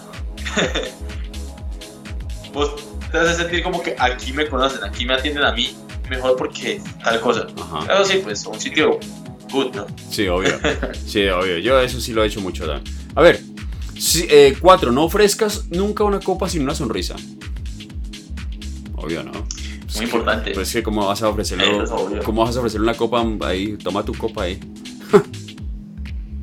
pasa, pasa, pasa mucho, pasa mucho con muchos bartenders porque están poliados, porque están en muchas cosas y se les olvida eso de salir de todo, estás atendiendo a un cliente, atenderlo bien. Vos no sabes esa persona con cuántos problemas viene, con cuánta mierda viene y viene a, a, dispersarse y lo que lo está teniendo está peor que uno. Sí, pues lo, acabas de, lo acabas de enterrar. Cinco, habla lo necesario, no escuches lo ajeno y olvida las confidencias del amigo. Una tumba. Sí, total. Seis, sé el más limpio. Claro. 6. Sé el más limpio, el más elegante, el más cordial, el más fino en todo momento y en todo lugar. Listo. Esa, esa es un consejo para llegar a ser un buen bartender. Miren, ser bartender no es solamente el que está detrás de la barra preparando tragos. Ser bartender es que te vean en la calle, ¿ya? Pues si no estás haciendo otra cosa, que esté siempre bien puesto, que estés elegante, que, o sea, elegante no quiere decir que estés esa corbata, no, que estés bien vestido, que estés bien puesto. Cuando vayas a una reunión estés bien, que sepas hablar, que, que sepas expresarte. O sea, la etiqueta no está mal. O sea, es que ahorita en este mundo la gente sale de tantas cosas y sale con tantas bobadas de que es que todas esas cosas ya están mandadas a recoger. No, la etiqueta se creó no solamente por porque fuera algún reglamento, la etiqueta se crea para hacer un entorno más agradable. Actualmente. Eso me parece genial, me parece genial que lo estés diciendo porque mucha gente se le olvida ese tema, ¿no? O sea, lo, lo, lo malinterpreta. Sí. Muy bien. Siete. No hagas trampa con las bebidas ni juegas con la confianza de tus amigos. Sírveles siempre lo mejor. Uh, muy bien, es importante. Exactamente. importante. Sí, eso es regla. O sea, ¿qué pasa? Hay muchos sitios que lo hacen. Botellas repasadas, licor sin estampilla. lo hacen. Claro. Y es mal, está mal. No hagas eso, no lo hagas. Ah, porque también estás, estás jugando con la salud. Y estás jugando también con tu reputación, ¿no? Exactamente. 8. Sé paciente con los que te ayudan en el bar, enséñales tu oficio con amor, no, lo, no los engañes. Lo que estamos hablando ahorita del, del, del, tema este, ¿no? Total. Eh. Exacto. 9. Lleva encendida la solidaridad profesional y no permitas que nadie la quebrante. Total. O sea, siempre, hasta eso, eso, tiene un límite, ¿no? O sea, tú puedes ayudar siempre a tus, compañeros y toda la cuestión, pero pues también hay un límite en el cual, pues, como lo dijimos ahorita, vos ayudas, ayudas hasta que llega un momento en que dices, no, bueno, ya. Pero sí siempre estar dispuesto a colaborar. Bien. Somos un gremio, al fin y al cabo. Claro, eso sí, todos están conectados y uno nunca sabe, hoy estoy aquí, está allá y a lo mejor un día él está aquí, yo estoy acá y me puede dar, esto es de toma y dame, ¿no? Y bueno, la 10, siente el orgullo de ser barman, pero merécelo. Exacto. Ahí va, esa es la, la conclusión de todo el decalo, totalmente. ¿Entendés? Lo que te digo de lo que te dije ahorita de la etiqueta, eh, no es algo hecho a recoger en serio. O sea, no es nada más lindo que vos tengas claro la etiqueta de saber cómo te tienes que sentar en un sitio. No te tienes que saber cómo van todos los cubiertos. No es necesario, eh, pero es tener presente cosas mínimas. O sea, y ya entrando a la vida cotidiana es cosas tan sencillas como estoy con alguien, si estoy con una nena, nos vamos a subir a un carro y le abro la puerta. Claro me bajo del carro, le abro la puerta. Se va a sentar, le ayudo, le, le corro el asiento, cosas tan básicas como, o sea, de, de, etiqueta con la chica o etiqueta tuya tan básica como cuando estoy comiendo con la boca cerrada, usar bien una servilleta, todas esas, o sea, no chocar las cosas, todo ese tipo de cosas te, te pulen. No comer Y te pulen como persona, te hacen... no comer el arroz, no comer el arroz con la cuchara. sí. A mí me gusta, pero en mi casa. No, obviamente, hay momentos en que no toma, ya está, pero, pero pues sí, o sea, no, no es que te pongas los 7, 8 cubiertos que llevas en la mesa, pero sí por lo menos si te ponen los tres básicos, pues sabes que este es el de la sopa, este es el de tal, este tal, pues vas a usarlo, pues. Eh, lo que decir, me parece que eso es, eso es, eso, eso es, es lindo, ¿no? Porque, porque últimamente se ha estado como perdiendo y, y y no es como que sea como una obligación, que es que tiene que ser así, no, sino que eso es, es como la persona que habla bien, ¿sí me entiendes? La persona que habla bien, la persona que se educa y que, y que tiene un buen, se expresa de buena forma, ¿sí me entendés? O es amable, o es decente, esto rollo, esto lo hace, hace sentir, lo que vos decís, que hace sentir una atmósfera, hace sentir eh, eh, ese entorno, lo hace sentir agradable, lo hace sentir bien. Sí, es eso. Y, y, en serio, la, la, etiqueta, yo la otra vez hablaba con alguien y me decía, es que eso está mandado a recoger, como te dije ahorita. Mm, mm. Yo le dije, no, la etiqueta nunca, hay, hay ciertos, hay ciertos, son demasiado estrictas que uno dice, hey, sí, pues ya, tampoco, pues estamos a un nivel que ya, ya tampoco lo podemos manejar. Pero sí, manejalo y vas a ver cómo, cómo tus cosas eh, cambian, ¿me entendés? El manejo de tus manos, cómo, cómo te vestís, por lo menos, hey, no me gusta planchar ni las camisas colgadas, sí. salí, salí pulcro, hey, ¿te gustan los pantalones? Listo, salí, pero saberlo lucir, o sea, todo tiene un sentido, ¿me entendés? Claro. saberlo, saber hacer las cosas. No sé, ¿te gusta tener barba? ¿Quieres tenerla larga? Tenela, Pero llévala, bien. Llévala bien. Obvio, que no parezca hagas un loco ahí. Ajá. Sí, eso está claro. y eso aplica tanto como para los hombres como para las chicas también, o sea, para todos. Eso, eso, eso está, eso está, eso, eso lo hace, eso lo hace sentir, eso lo hace y en el momento de la interacción, eso es un, eso es un punto extra, ¿no? Eh, que, que, lo tenés, o sea, marcas una diferencia, marcas una diferencia, que me parece genial. Es, muy chistoso porque ahora o, o hoy día hay chicas que se sorprenden cuando pasa eso. a mí nunca alguien me había abierto la puerta y uno, oh, ok. No, sí. A mí me ha pasado también. Ha estado muy más relacionado. Sí, claro. Eso, eso, eso, me ha pasado también. No, a mí nunca me habían hecho eso. Nunca, me habían, nunca, había, nunca había estado con un hombre que me abriera la puerta. Y, pero no es que uno lo haga, sino que es que uno como que, o sea, lo hace uno de manera natural. Es, como que, no sé, o sea, uno se acostumbró a hacerlo. Sí, no. Pero no te faltará que es que, oye, me estás abriendo la puerta, es que vos qué crees, que yo no la puedo abrir. Ah, bueno, sabes que abrí la voz también, sí. O sea, yo te estoy haciendo ahí, estoy siendo caballero ya, así, entonces abrirla, pues. O sea, tampoco me, no, no, me molesta tampoco. Sí, sí, no, todo. Sí, sí. Oye, Alexis. En, este mundo ahorita. Sí. En este mundo ahorita. Ay, sí, ya, todo es una ofensa. Sí, ya todo se ha vuelto un poco complicado, pero bueno. A mí no me molesta hacerlo, ¿sí me no, no, me quita, no me quita hacerlo. Ya, si a la otra persona no le gusta, pues bueno, está bien, pero prefiero seguir haciéndolo. Yo prefiero seguir haciéndolo. Sí, sí, hay muchas cosas básicas, o sea, sí. como, como hay otras normas pendejas que, que por lo menos no, no es etiqueta de nada de eso, pero yo tengo ciertas normas también para mí, o sea, como que una hamburguesa no se come con cubiertos, se me jodió el mundo entero, pero una hamburguesa se diseñó para comerse con la mano. Claro. Una pizza se diseñó para comerse con la mano. Igual que una alita de pollo. Una alita de pollo no está diseñada para comerse con un guante. Lávate las manos y cométela con la mano. Eso se diseñó así, no sé.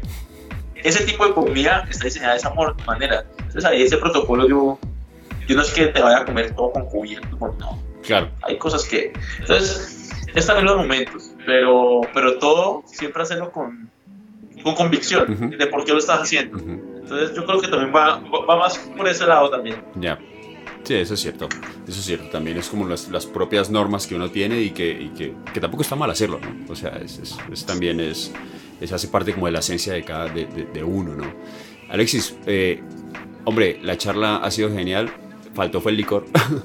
pero, pero ha sido una, gran charla. Eh, es un tema que a mí me encanta muchísimo y quiero agradecerte porque hayas aceptado eh, participar y te hayas tomado el tiempo para tener esta gran charla. No, mira que lo disfruté bastante y en estos tiempos de, de cuarentena, pues bacano, o sea, poder, eso, como que soy una persona totalmente externa todo y me, me hace preguntas y chévere, se pasó muy bacano. Y, y, yo sé que si seguimos, le damos mucho más largo ya muy exceso. Sí, claro. Pero estuvo muy divertido. Y eso porque no, hemos, no, o sea, no, no, tocamos el tema que eso tiene que haber mucho, ¿no? El tema de las anécdotas que le puede pasar a uno detrás de una barra, ¿no? Que eso tiene que haber 50 mil anécdotas, ¿no? O sea, ahí te puedes quedar toda la noche, pero, hay un pero eso sí tiene que ser ahí, toma, no, ¿sabes qué? Si me vas a contar una anécdota, ahí prepárame un trago, porque eso así seco, pues tampoco, ¿no? bueno, si hay una próxima, lo que hacemos, no sé, hablamos de algún trago, ta, te mando algo de tomar. Claro. Te lo hago llegar hasta allá. Y sería, y, sería genial. Y ahí nos lo tomamos y hablamos. De una. ¿Listo? Hombre, pues agradecerte porque hayas estado aquí. De una. Dale, muchas gracias a vos por invitarme. No, y cuando pase esto, de allá voy a estar con las enchuladas y con, todo con todos los otros cócteles que haces. Ay, enchuladas, qué rico. Sí, qué rico, qué rico. claro. Ajá. Pues bien, tatuaje y todo. Sí, pues bien. Están los dos. Está aquí y está ahí. Mira vos, ahí está. Es el amor que le tiene La marca. Pues hombre, Alexis, muchas gracias. Y a todos ustedes, aquí estuvo eh, conmigo compartiendo eh, Alexis Velasco Rodríguez. Eh, hay que tener en cuenta también a la madre. Compartiéndonos, toda su, sí, compartiéndonos toda su experiencia de, como barman y, y, lo que es este trabajo y que espero pues a ustedes les haya gustado y si ustedes de los que dicen no me tomo un cóctel porque no me parece pues no, eh, denle la oportunidad que va a ver que no se va a arrepentir eh, a todos ustedes, gracias por la, por la audiencia, gracias por, por estar aquí, haber visto este espacio. No olviden suscribirse eh, si no lo han hecho y si ya lo hicieron, la campanita para que les lleguen notificaciones cada vez que haya un video nuevo. A todos ustedes, muchas gracias y nos vemos en una próxima oportunidad. Así que, chao y no olviden, apenas hagan esto, un cóctel allá en el sitio de, de Alexis.